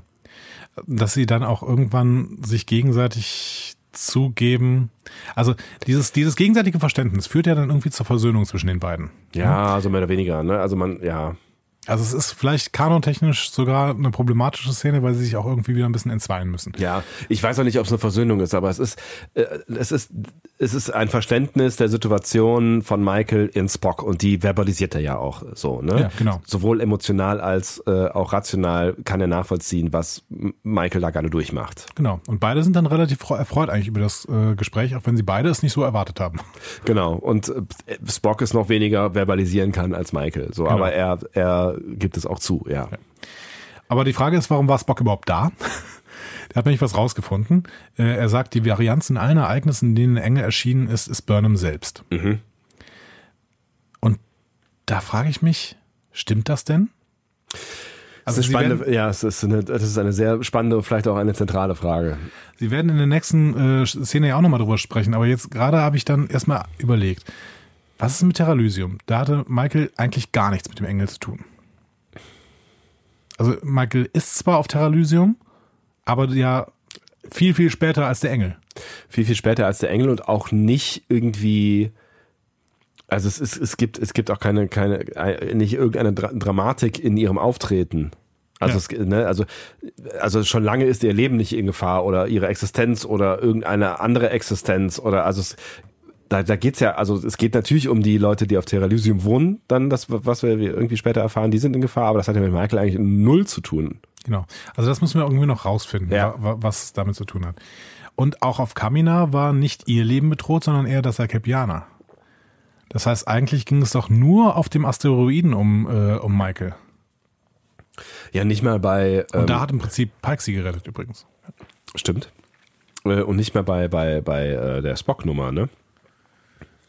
Ja, bei der Spock-Nummer vielleicht noch am ehesten, weil äh, da wäre Michael ja fast im Fort Ach so, gestorben. stimmt. Ja, ja, du hast recht. So. Ja. Du hast recht. Und da äh, hat Spock nur durch den, durch den Engel eben Michaels Leben gerettet, aber irgendwie. Finde ich die Theorie, also. Als auslösendes Moment. Ein bisschen schwierig. Aber das müssen sie halt nachher noch erklären. Ja, aber sie erklären, also ich meine, eigentlich müssen sie es jetzt erklären. Und du hast ja gesagt, sie reden jetzt nochmal drüber und sie erklären es eigentlich nicht. Ne? Also es wird nicht klarer. Das kann aber auch einfach heißen, dass diese Theorie schlecht ist. Wir glauben Spock ja alles, was er sagt. Aber er, das ist im Prinzip nur eine Theorie. Ja, ja, das stimmt. Auf dem Hangardeck sprechen dann Pike, Giorgio, Spock und Michael nochmal darüber und die sprechen über diese Entdeckung. Offensichtlich taucht der Engel sicher auf, wenn Michaels Leben in Gefahr ist. Und das beschreibt ähm, Spock mit dem Großvaterparadoxon. Und da habe ich mal ein bisschen recherchiert. Und das fand ich fast die interessanteste Recherche, die ich jemals im Rahmen von Star Trek gemacht hat. Hört, hört. Das Großvaterparadoxon, das bespricht den Fall, dass ein Zeitreisender in der Zeit zurückreist, um seinen eigenen Großvater zu töten, bevor dieser seine Großmutter kennenlernt. Marty. Ich denke an genau, Marty, genau, der, genau. Äh, ja. Aber warte. Ich warte. Warte. Ich bleibe hier einfach sitzen. Also das ist logisch paradox, ne? weil ja. damit quasi die Grundlage seiner eigenen Existenz getilgt ist, er damit aber auch nicht den Großvater töten könnte. Ne? So, also wenn er nicht existiert, kann er ihn nicht töten und ähm, wenn er ihn aber tötet, kann er nicht existieren. Ja. Und deswegen paradox. So. Damit zeigt das Paradox, dass die Annahme, ähm, so eine vergangenheitsverändernde Zeitreise durchzuführen, zu einem logischen Widerspruch führt. Bin ich dabei. Okay. Aber dazu gibt es mehrere Lösungen. Also eigentlich gibt es nur zwei Lösungen. Die eine ist ein selbstkonsistentes Universum. Also alles, was der Zeitreisende in der Vergangenheit macht, ist sowieso geschehen. Das passiert beispielsweise in Harry Potter. Ne, dann würde der Zeitreisende in die Vergangenheit reisen, versuchen, seinen Großvater zu töten, es nicht schaffen und vielleicht lernt der Großvater sogar erst dadurch die Großmutter kennen. Mhm. So, ne? Das heißt, das Universum ist in sich selbst konsistent und der Zeitreisende kann in der Vergangenheit nichts anrichten, was nicht sowieso schon passiert wäre. Das, das wäre das, was auch bei Zurück in die Zukunft passiert ist. Nee, bei Zurück in die Zukunft passiert was anderes. Äh, da versteht, entsteht nämlich durch jede Veränderung der Zeitlinie ein Paralleluniversum und ähm, bei in Zurück in die Zukunft wird das alte Universum dadurch gelöscht. Ach so, aber da, nur das in der, ach so, ja, das in der Zukunft wird gelöscht. Aber es passiert ja genau das in der Vergangenheit. Nein, wenn in der Vergangenheit dabei etwas verändert wird, entsteht eine neue Zukunft nee, und die andere recht. Zukunft geht verloren. Ja. Und das ist die andere Lösung dieses Paradox. Ne? Ähm, du könntest dann auch einfach sagen, es entstehen einfach, es stehen verschiedene Universen äh, untereinander. Das ist ja diese Paralleluniversen-Theorie, mhm. dass durch jede Entscheidung quasi ein neues Universum entsteht. So. Aber das heißt, in dem Moment, wo Marty mit äh, seiner Mutter flirtet ähm, und er plötzlich vom Foto in der Gegenwart verschwindet, das würde bedeuten, wenn Marty mit seiner Mutter zusammenkommt und verhindert, dass sein Vater mit seiner Mutter zusammenkommt, wäre er in der Zukunft nicht mehr existent, weil er wird ja durchsichtig. Genau, und dann, und dann entsteht ein verändertes Universum. Und dann haben wir auch nicht das Problem, dass Marty eigentlich gar nicht auftauchen kann, weil das ist ja dann passiert und wir sind in, ab dem Punkt quasi in einem neuen Universum. Also da, ab da wird die Zeit einfach neu geschrieben und das, was vorher passiert ist, ist halt vorher passiert. Exakt. Und Star Trek macht das öfter so. Mhm. Star Trek hat das zum Beispiel bei Cisco so gemacht. Als der in die Vergangenheit gereist ist und dann irgendwie in diesem Ghetto äh, dann plötzlich einen Freiheitskampf ausgelöst hat, durch Zufall, erschien er dann in der Zukunft plötzlich in irgendwelchen Geschichtsbüchern. Ah, ja, weißt genau. Du noch? Ja, ja, ja, ja, genau. Plötzlich Cisco genau. ja, ja, mit einem ja, anderen Namen versehen oder sowas, aber es war halt Cisco. So. Das heißt, Star Trek löst das normalerweise so, dieses Großvaterparadoxon, dadurch, dass ähm, durch jede Veränderung in der Vergangenheit eine neue, ein neues Universum entsteht, das dann wiederum bestimmte Auswirkungen in der Zukunft hat. Ja.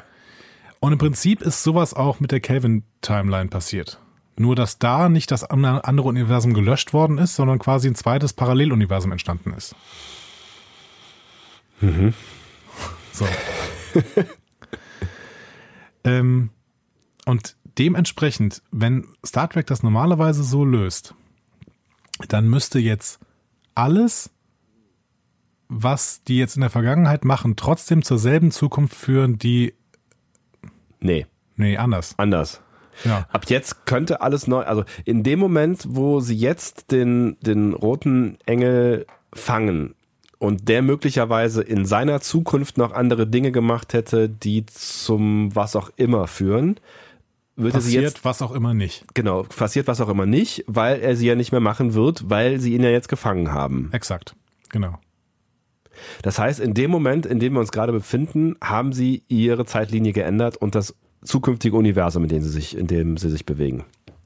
Wie Doc Brown sagen würde, präzise. Aber was heißt das für die Vergangenheit? Ist wurscht, weil die Vergangenheit ist ja bis dahin passiert, die, wie sie passiert ist. Genau, zumindest die Vergangenheit dieses Universums. Ja. Und wir kriegen nicht mit, wenn irgendwie die Vergangenheit geändert werden würde, weil wir uns von dem Zeitpunkt an, an dem die Vergangenheit geändert würden, werden, schon in einem anderen Universum befinden. Und auch keine, keine, keine, keine, kein Wissen mehr haben über ein anderes Universum. das heißt, die. Klingonen hätten auch locker die Menschen auslöschen können.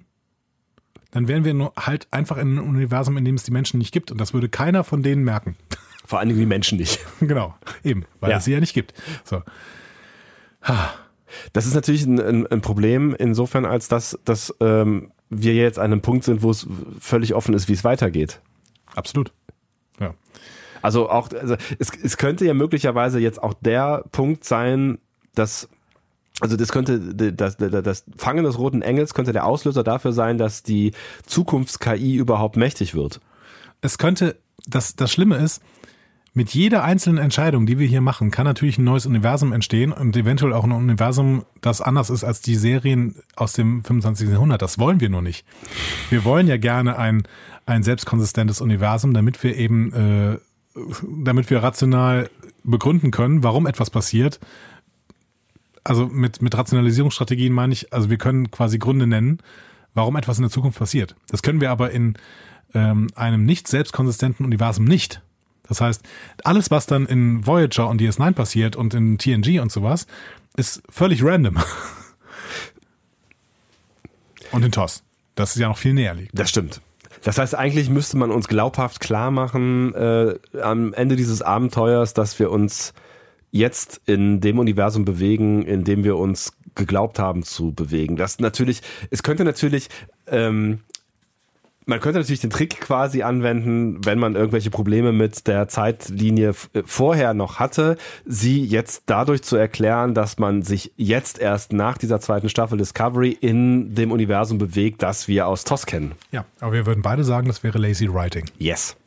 Die Idee ist also jetzt, ähm, Michael soll der Köder in dieser Mausefalle sein. Sie lassen Michael einen Todeskampf führen und der Engel wird kommen, um ihr Leben zu retten. Endlich hat Michael mal wieder was zu tun und kann über das Schicksal des Universums entscheiden.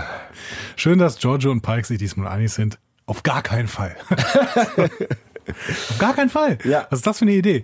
Okay, Giorgio hat andere Motivationen als Pike, ne? Denn Giorgio sagt, äh, nein, Michael, wir lassen dich nicht sterben, äh, denn du bist mir irgendwie wichtig, ne? Und da äh, wird irgendwas bei Giorgio deutlich, was noch eine größere Rolle spielt in dieser Staffel. Ist spannend, oder? Also Ja. das ist, das ist ja, das waren schon so zwei, drei äh, seichte an, äh, an, an Anmerkungen in, in die Richtung, aber das war jetzt ganz deutlich, ganz Ja. deutlich. Giorgio hat irgendwie emotional was am Start mit Michael. Vielleicht, genau. also es ist eigentlich be beide beidseitig ja auch ein Stück weit. Ne? Also vielleicht ist es am Ende Giorgio erinnert Michael an ihre Michael und Michael erinnert Giorgio an ihre ja, Giorgio. Klar, so, ist ne? das. Exakt ist es das, ja. klar. Aber die Frage ist trotzdem, was Giorgio für einen Plan hat und was sie eventuell noch vorhat mit dieser Michael. Ja. Ja, und Pike ist äh, ganz klar, der hat seinen Eid und hat die Grundwerte der Sternenflotte, und das sagt er auch nochmal, äh, und kann diese Grundwerte halt nicht aufgeben. Und dieser Plan spricht radikal gegen seinen Eid, eben jedes Crewmember zu jeder Zeit größtmöglich zu schützen, quasi. Klar, ja. Ne?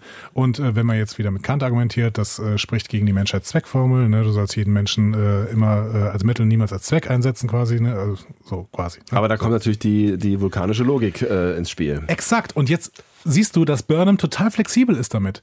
Entweder ist Burnham wieder so ähm, auf, auf, äh, auf Sternenflottenebene mhm. ne, und ich muss meinen Eid, meinen Eid hochhalten und das auf, kann sie auch gut, ja. Ist auf Pikes Level, ja. genau, zu sagen, ja, wir haben unsere Werte und die äh, sind nicht veräußerbar, so. Ja. Ne?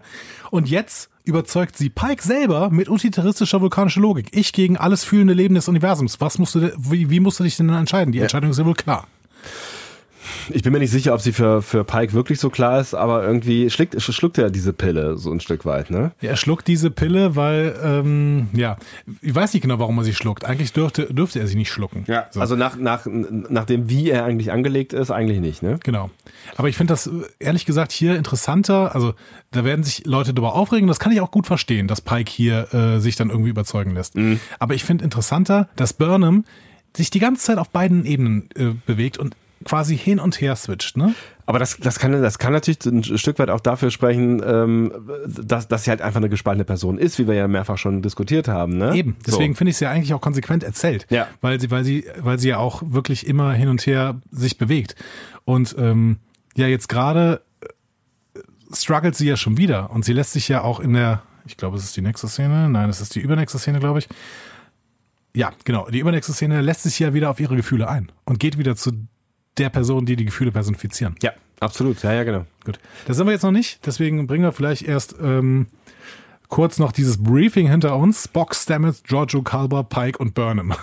Das scheint das Missionsteam zu sein. Ne? Eine perfekte Mischung für jede Außenmission. Genau, könnte auch wieder ein guter Witz drin stecken. Kommen die alle in der Bar. Ja.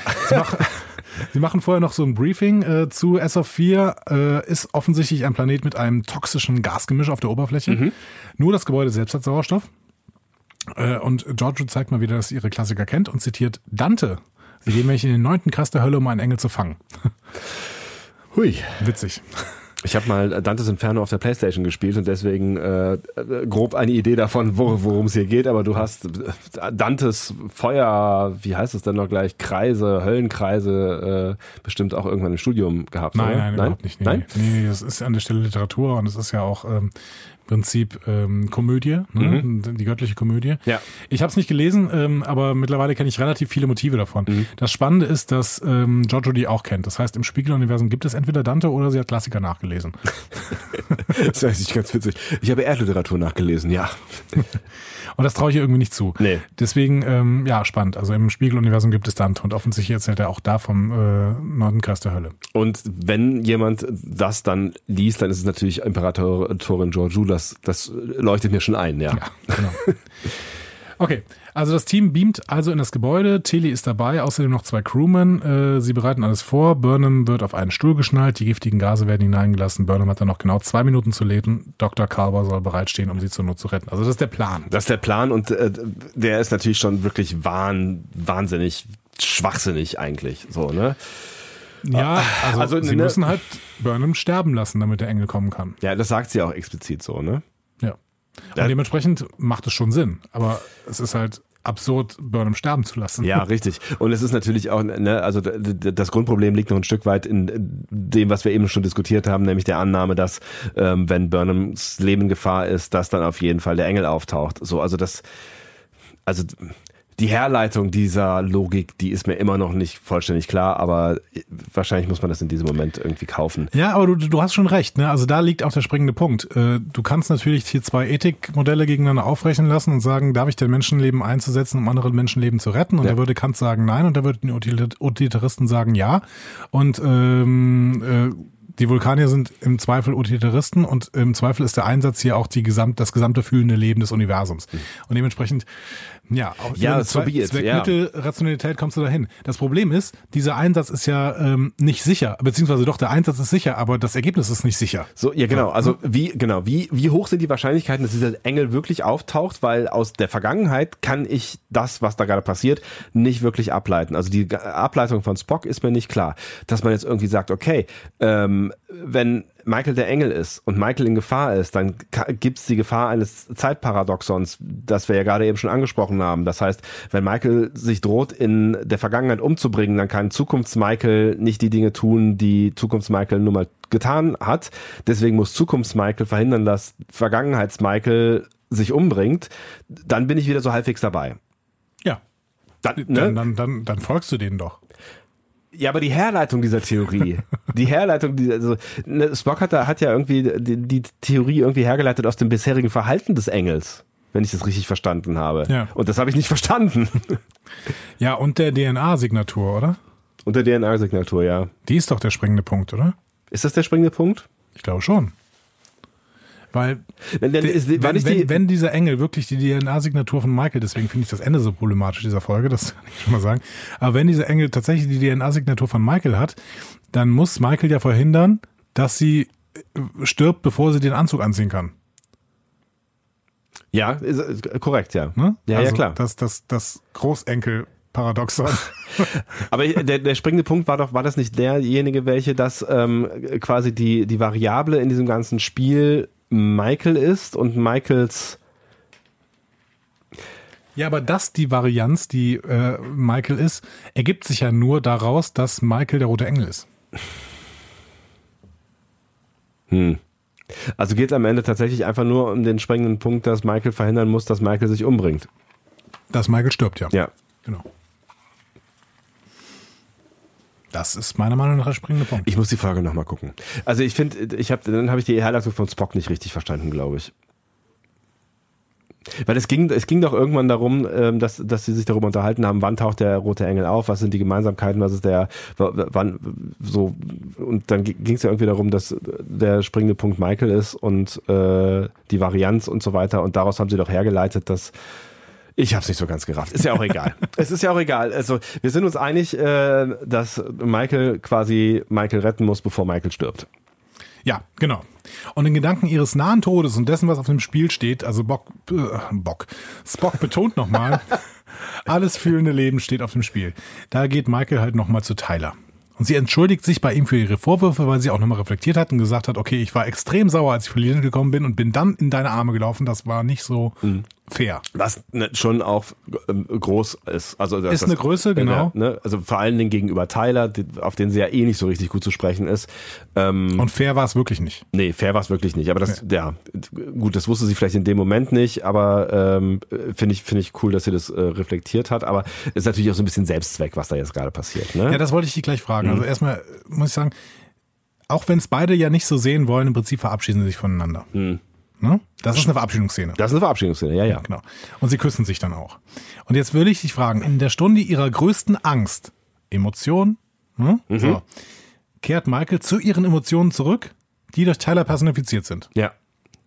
Ist das für dich in Ordnung? Irgendwie schon. Und ich glaube, es ist irgendwie was, was vermutlich, ja, alle vielleicht nicht, aber viele Menschen schon mal durchgemacht haben, dass äh, so der Klassiker, wenn du dich von jemandem trennst und dann äh, bist du vielleicht auch schon ein paar Wochen oder Monate auseinander und dann passiert irgendwas wirklich weil Bewegendes oder irgendwas Schlimmes in deinem Leben, dann gehst du zu demjenigen zurück, zu dem du die größte Vertrautheit bisher hattest und oder in der letzten Zeit hattest. Und das ist genau das, was da gerade passiert. Sie holt sich, glaube ich, schon auch Trost. Also das ist so, ich habe Angst und ich möchte mit jemandem darüber reden, der mir oder mit, mit, das Gefühl teile mit jemandem, bei dem ich weiß, der versteht mich und dem bin ich sehr nahe so. Und das waren sie sich ja und das geht ja auch nicht. Das ist ja die Frage, wie sehr das kaputt geht, so eine Beziehung, wenn, äh, wenn Klingone in dem äh, anderen wohnt, der versucht hat, äh, einen umzubringen.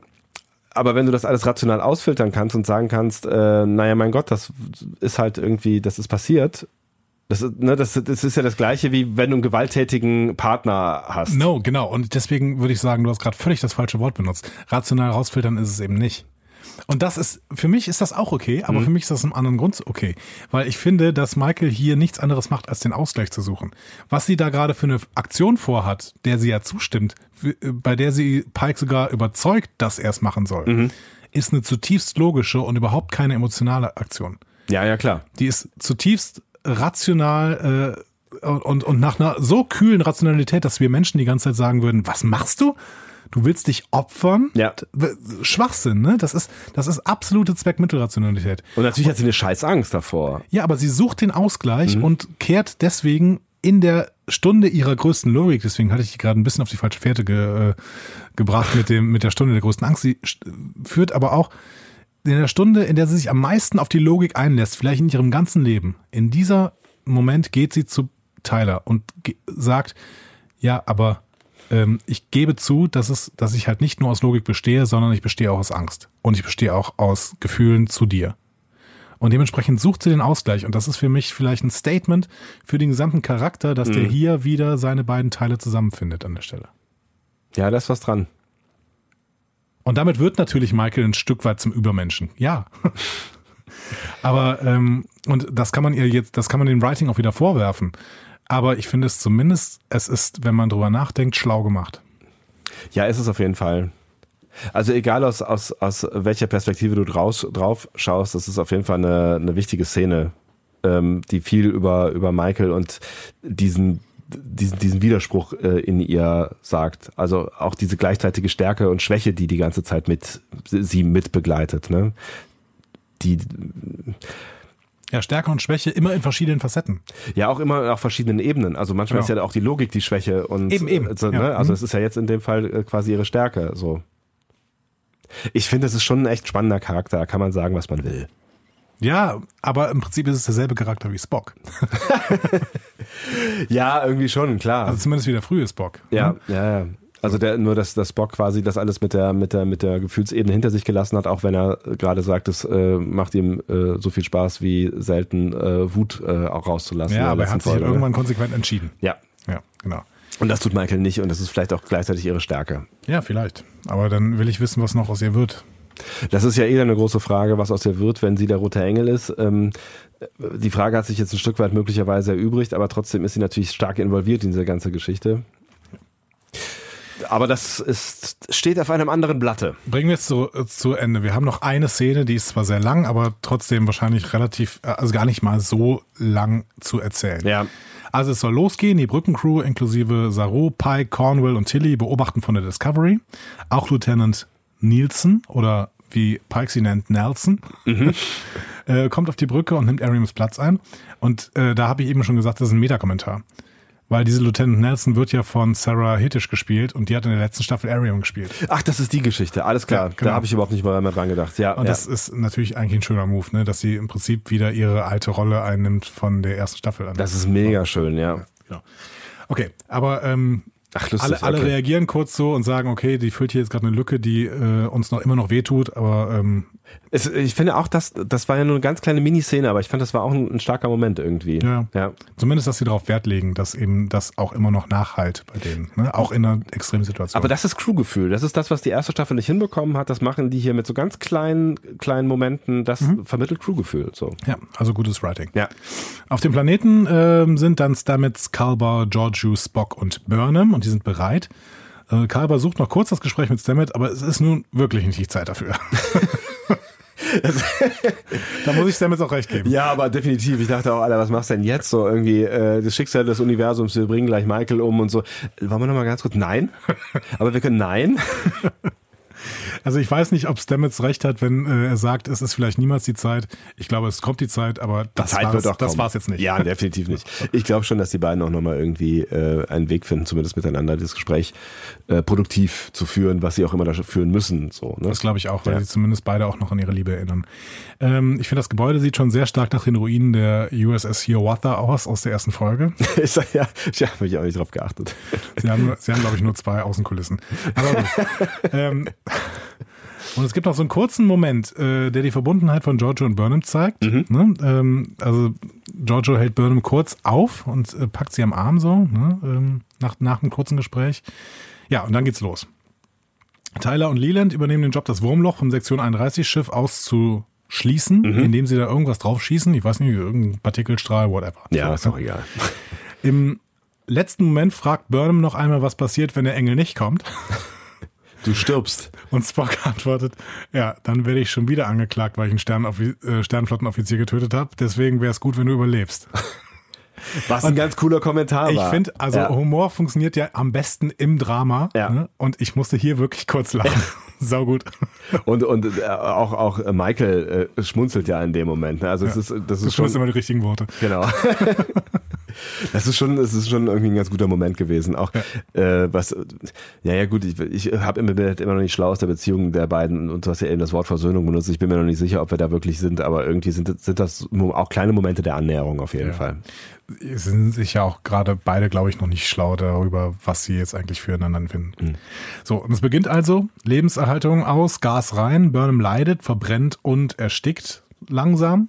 Es, mein Gott, da hat sie sich ja mal wieder den, den Arsch weggespielt und ich musste den Fernseher leiser drehen, weil äh, sie ja wirklich sehr gebrüllt hat. Ja.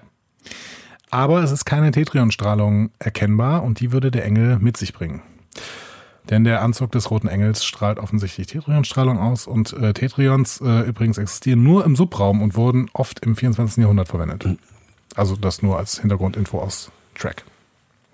Es passiert aber nichts. Es passiert nichts. Es passiert nichts, es passiert nichts. Und äh, Michael leidet und Giorgio ist die erste, die das Leiden beenden möchte. Auch ein Statement. Giorgio, ne? nicht Schon wieder. anders. Ja, ja, schon wieder. Ja, ja, genau. Ähm, aber Michael krächzt, anders kann man es nicht nennen, Ja. nennen, Varianz in ihrem Todeskampf und äh, daraufhin äh, zieht Spock einen Phaser und hält Stamets, Culber und Giorgio auf. Die wollen nämlich das Experiment abbrechen. Er will Burnham sterben lassen, damit der Engel kommt.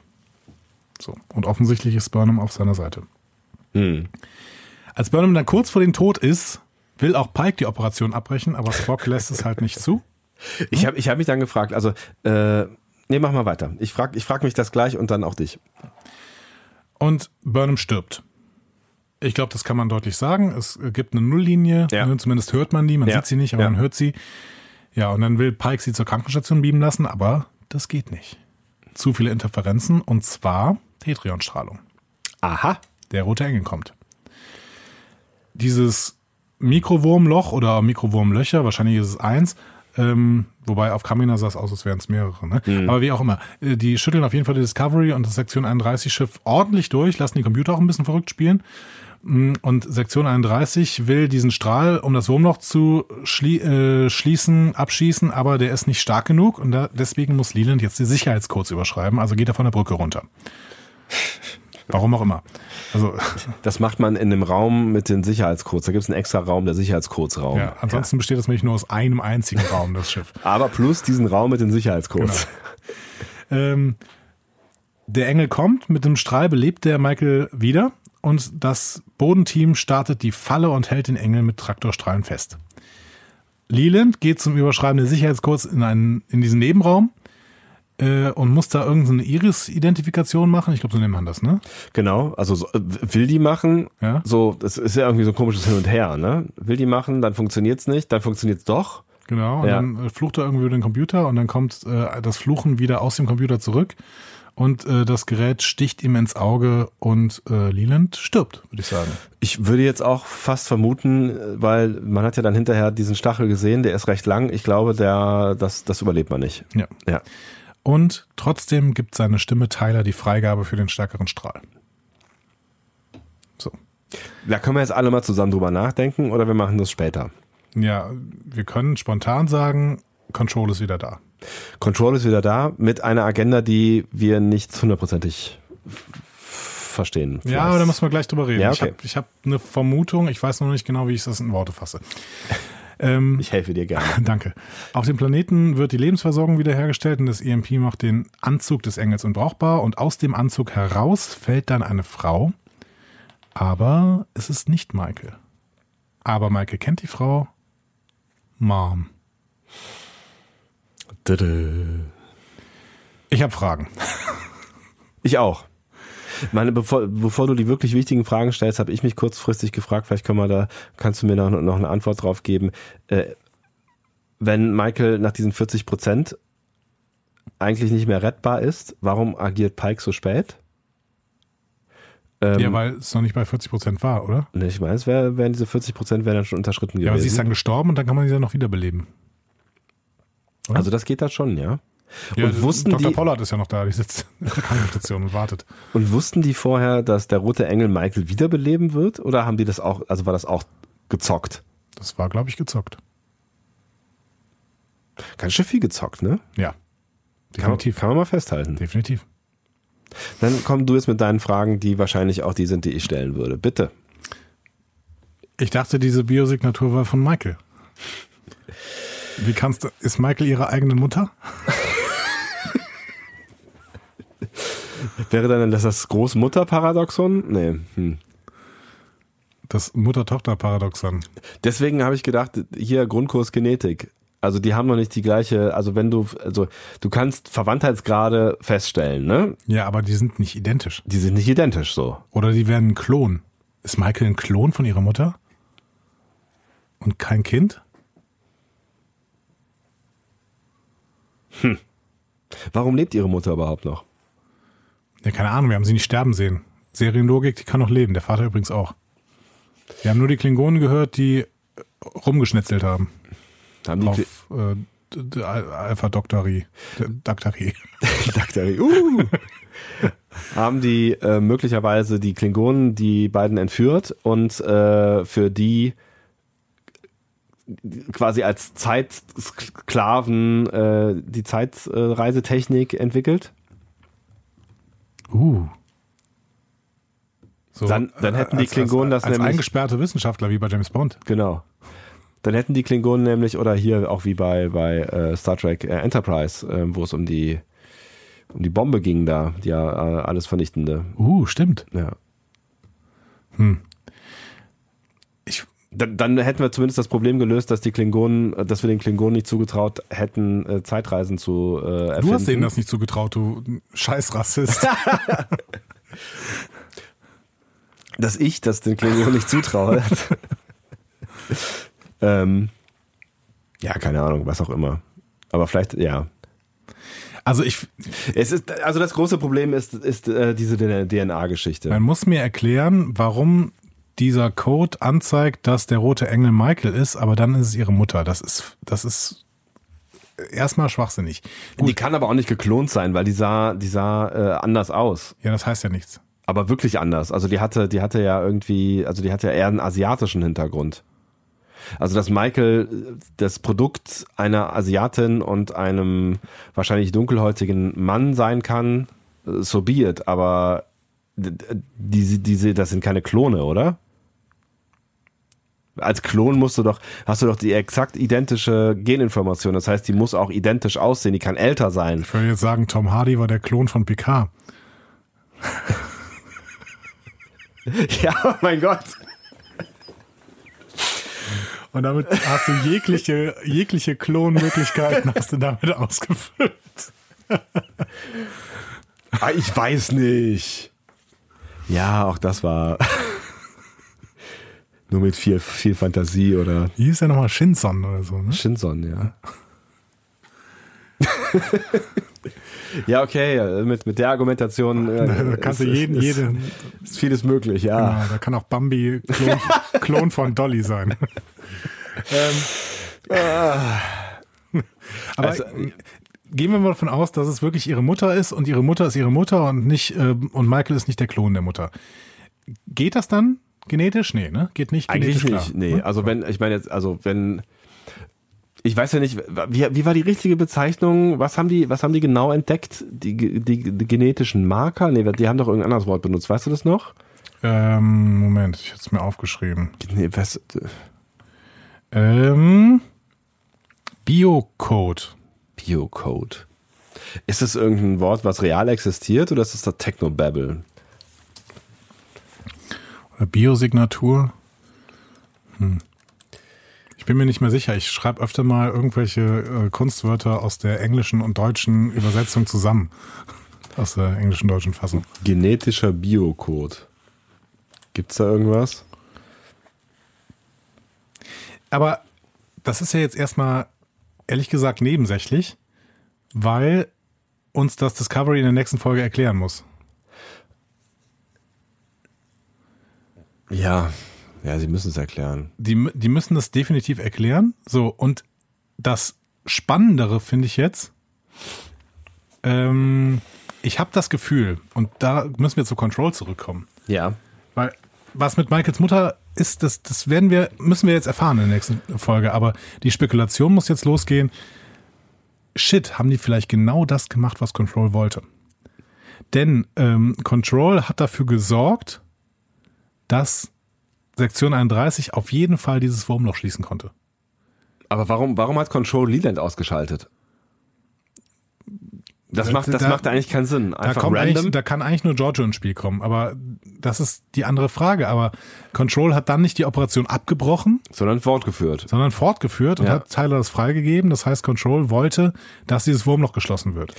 Ja, wenn wir annehmen, dass der rote Engel gegen äh, Control arbeitet, macht das ja durchaus Sinn, weil damit ist ja jetzt quasi der rote Engel erstmal aus dem Spiel genommen. So. Also die haben, also äh, die Discovery hat ja jetzt gerade dafür gesorgt, dass der rote Engel ähm, gestrandet ist. Aber das hätten sie von vornherein gemacht. Und damit, das ist problematisch, oder?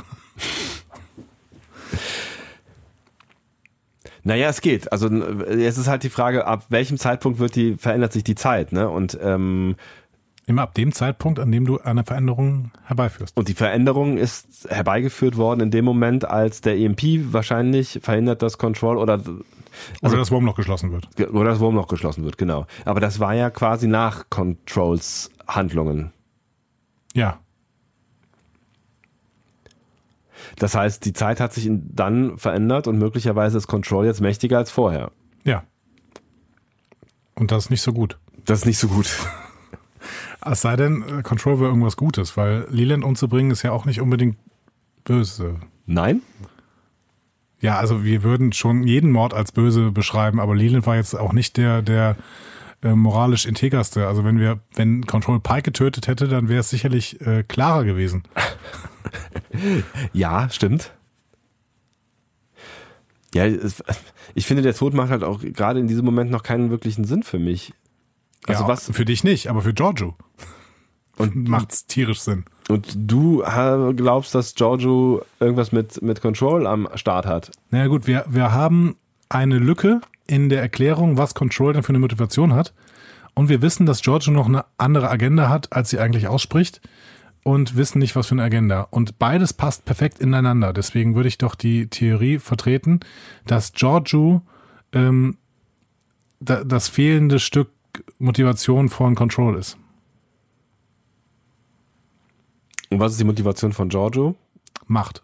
Die, das Universum an sich. ja. Aber da, dann müsste, also dann arbeitet entweder Control für Giorgio oder Was Giorgio, möglich wäre. was Gior- oder Giorgio macht sich Control zunutze und quasi äh, wird kurz bevor Control die Welt zerstört oder das Universum zerstört, die äh, Universalherrschaft annehmen. Aber wen in diesem Universum, wem in diesem Universum würdest du am ehesten zutrauen, dass er die mächtigste KI aller Zeiten dafür nutzt, um die Herrschaft an sich zu reißen? Ja, Giorgio, du hast schon recht. Aber was ist da mit Michael? Will sie mit Michael zusammen in den Sonnenuntergang reiten und äh, über alle Sterne herrschen? Auf jeden Fall wollte sie nicht, dass Michael stirbt.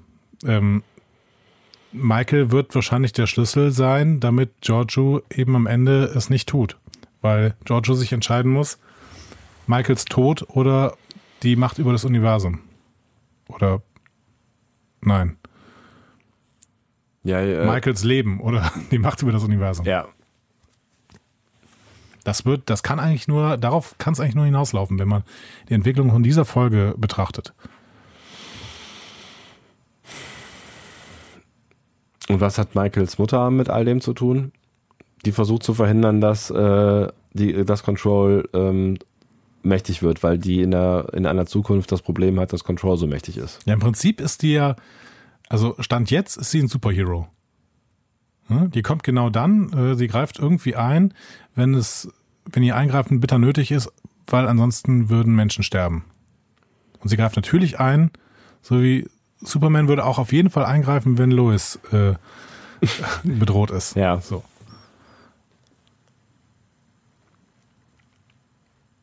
Das heißt, im Zweifel hat Giorgio von, ähm, von dieser ganzen Zukunft erfahren, in der möglicherweise Control äh, mächtiger äh, wird, als, als, als äh, er sie es, es jetzt ist. Ja. Und ähm, hat sich überlegt, okay, das mache ich mir in irgendeiner Art und Weise zunutze, hat nur das Problem mit diesem blöden roten Engel. Und das ist jetzt gelöst worden für sie quasi. Ja. Interesting. Die, Ge- Ja.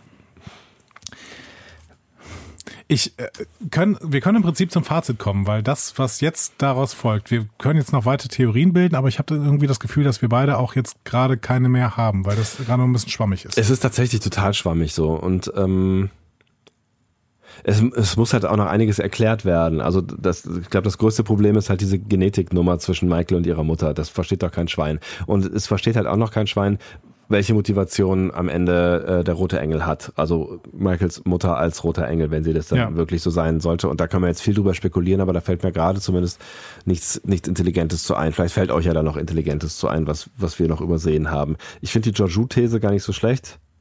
Auch als Mangel an Alternativen. Mhm, Eben, ja, Ja. ja klar.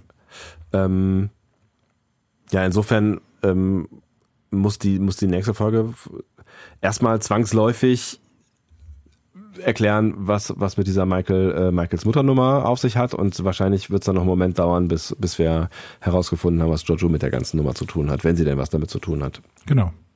Dann wärst du jetzt tatsächlich dran mit der Bewertung. Es war, es war ein wilder Ritt, diese Folge. Ich muss auch zugeben, dass ich die, ich habe es ja eben schon angedeutet, dass ich die Folge etwas im Delirium geguckt habe. Ähm, ich finde, wir haben, wir haben gar nicht so viel über irgendwelche potenziellen Plotholes oder äh, Schwächen ähm, gesprochen. Ähm, vielleicht auch, weil die Story so, so dicht war, dann am Ende schon. Ich fand es ein bisschen überraschend, dass sie äh, so schnell aufgeräumt hat mit all diesen äh, Dingen am Anfang, die äh, ähm, ja, über die wir ja lange spekuliert haben. Deswegen war ich so ein bisschen überfahren und habe so einen Moment gebraucht, um in diese, diese Folge reinzukommen, weil das alles so, so ein bisschen hoppla hopp ging ähm, für mich. Fand dann aber ähm, viele, viele Einzelszenen sehr stark. Ne? Also wir haben über die meisten haben wir, äh, eigentlich über alle haben wir gesprochen. Also äh, die Beziehung zwischen, zwischen Michael und Spock, die Beziehung zwischen Michael und äh, Tyler, die Beziehung zwischen Michael und Giorgio. Ähm, ich finde, da waren, da waren viele starke und wichtige Szenen für diese Staffel ähm, mit dabei. Und vom Plot her fand ich, fand ich sie, fand ich sie okay. Es, du merkst schon, es wird jetzt nicht meine totale Highlight-Folge, weil ich tatsächlich am Ende so ein bisschen ein Problem damit habe, ähm, mit diesem wir opfern Michael für äh, a greater good so. Das ist mir tatsächlich so ein bisschen zu viel Drama gewesen und ich habe nicht nachhaltig verstanden, wie sie letztlich auf die Idee gekommen sind, genau das zu tun, was sie da tun, was aber auch an mir und meinem Müdigkeitsstatus gelegen ja, hat. Ja, da, da gibt es ganz klar Plotholes.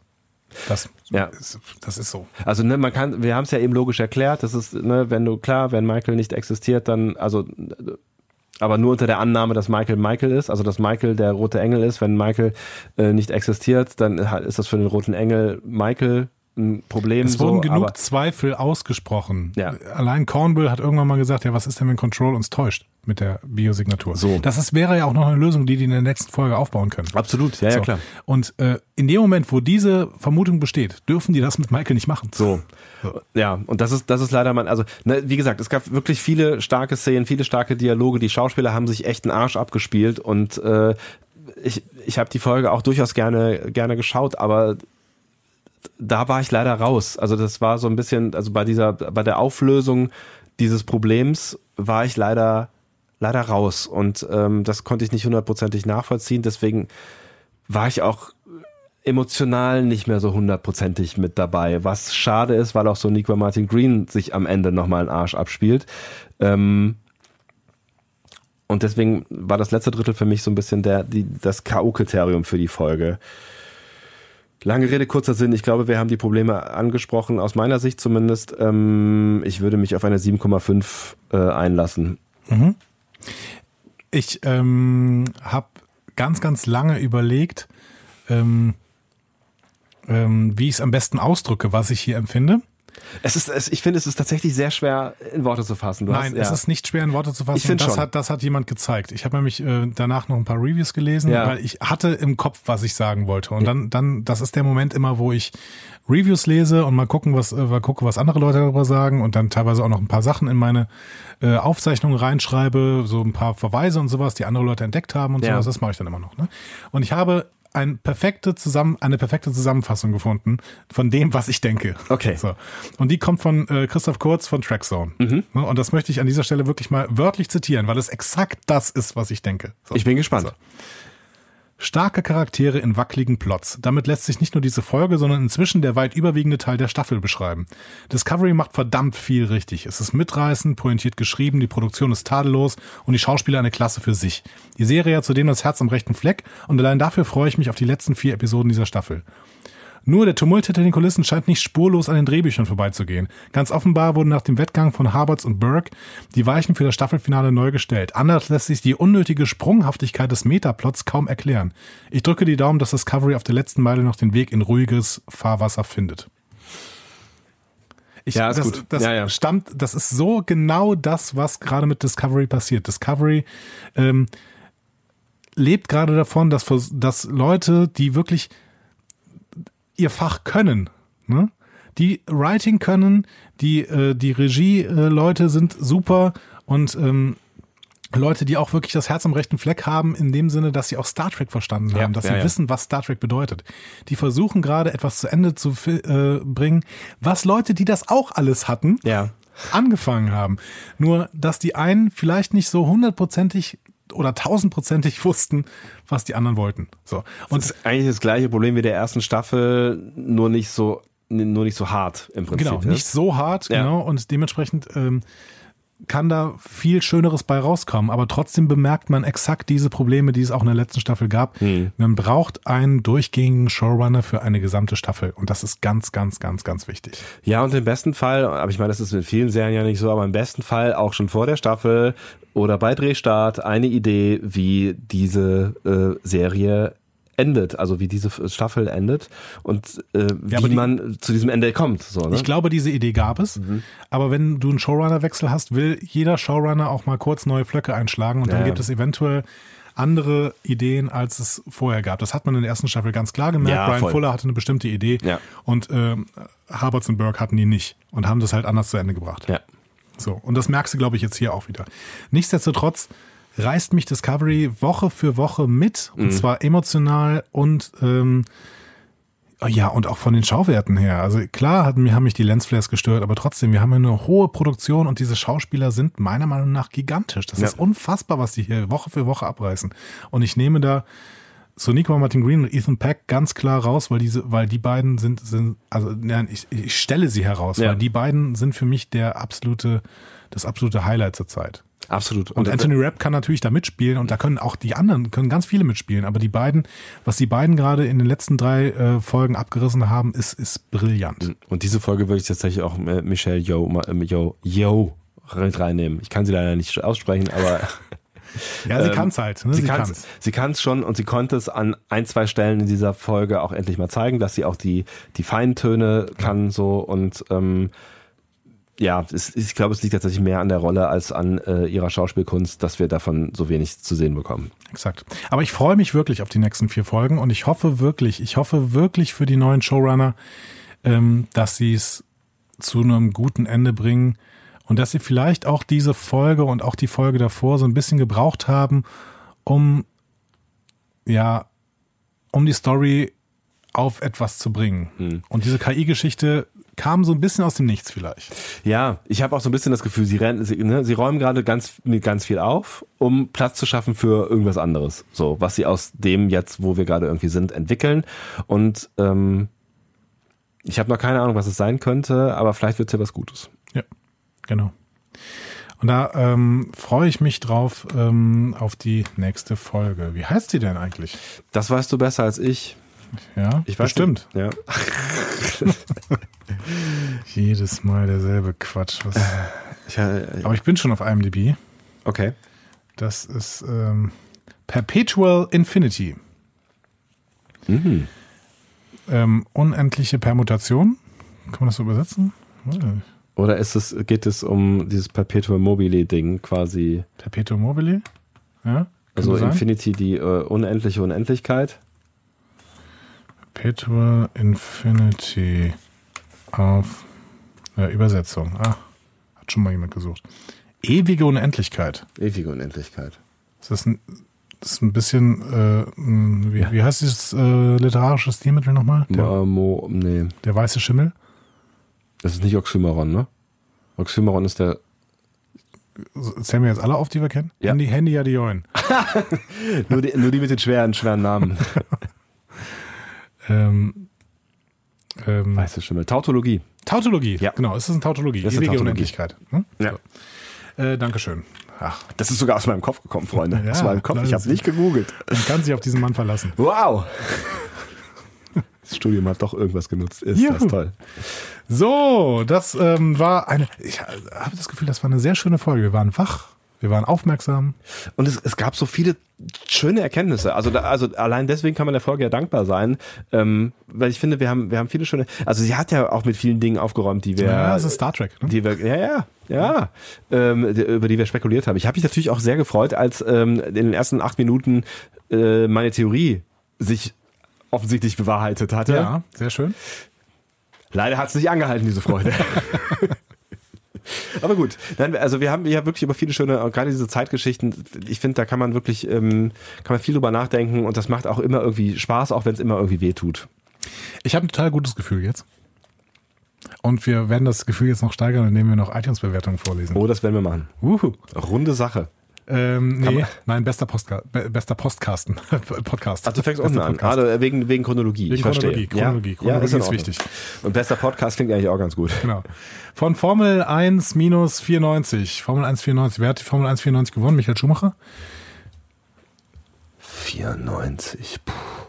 Soll ich es herausfinden? Nein, bitte nicht. Ist mir egal. Spekulieren ist manchmal auch schön. Ja, Schumacher ist Was war das für ein gut. schöner Tag, als Wikipedia letzte Woche down war? Ne?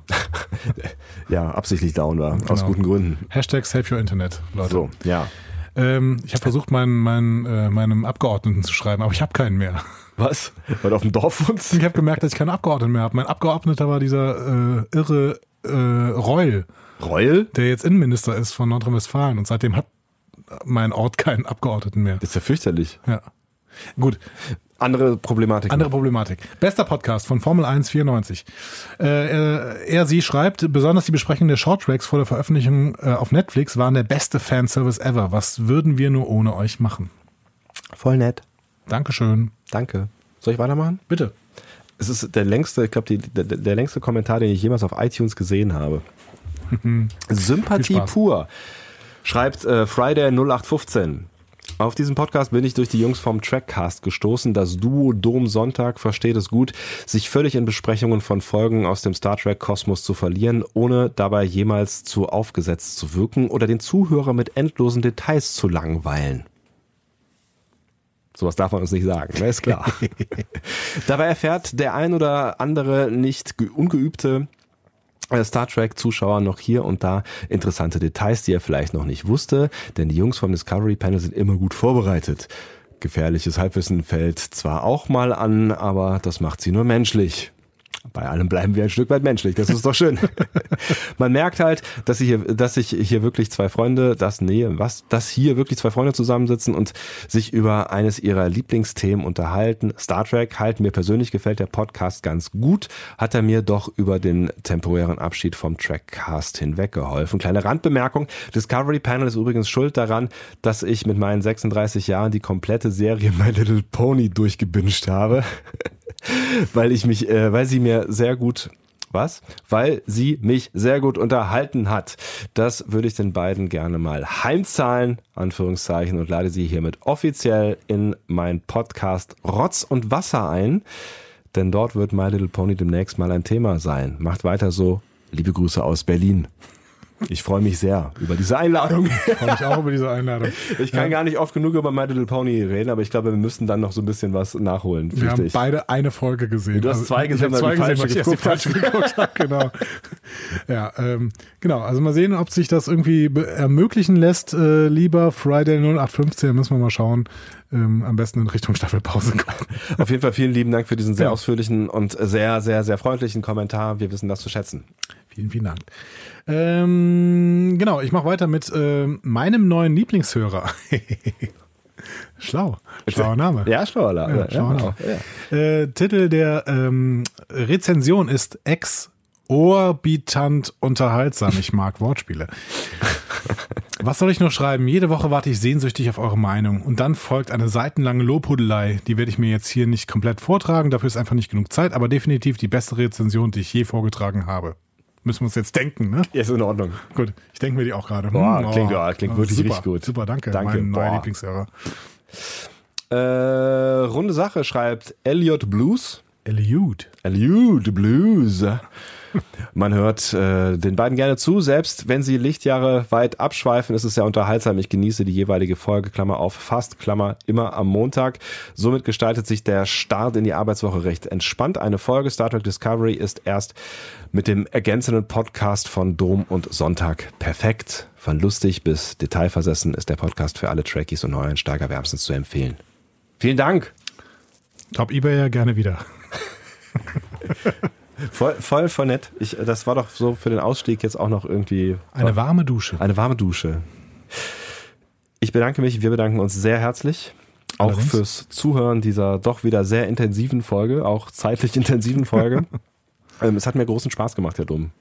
Mir auch, Herr Sonntag. Ähm, ich freue mich, dass wir jetzt auch endlich mal wieder förmlich werden und uns siezen. Ja. So sollte es die ganze Zeit sein. Das, das, liegt nur daran, weil die die ganze Zeit hier uns mit Nachnamen ansprechen, diese, diese netten Rezent, Rezendenten. Rezendenten. Ich werde öfter mit Nachnamen angesprochen. Das ist mein Job. Ja, ich ja nicht. Ich äh, duze alle Leute, das ist mein Job. Ich duze auch alle Leute, aber ich werde selber nicht geduzt. Das ist äh, komisch an meinem Job. Ganz komisch. Ähm, genau, wir ähm, hören uns nächste Woche, wenn es heißt Perpetual Infinity, ewige Unendlichkeit. Das ist die elfte Folge der zweiten Staffel Star Trek Discovery und damit bewegen wir uns schon hart aufs Staffelfinale zu, was mein Herz ein bisschen schwer macht. Wir wünschen euch eine wunderschöne Woche. Bis dann, wir sind raus. Tschüss. Tschüss.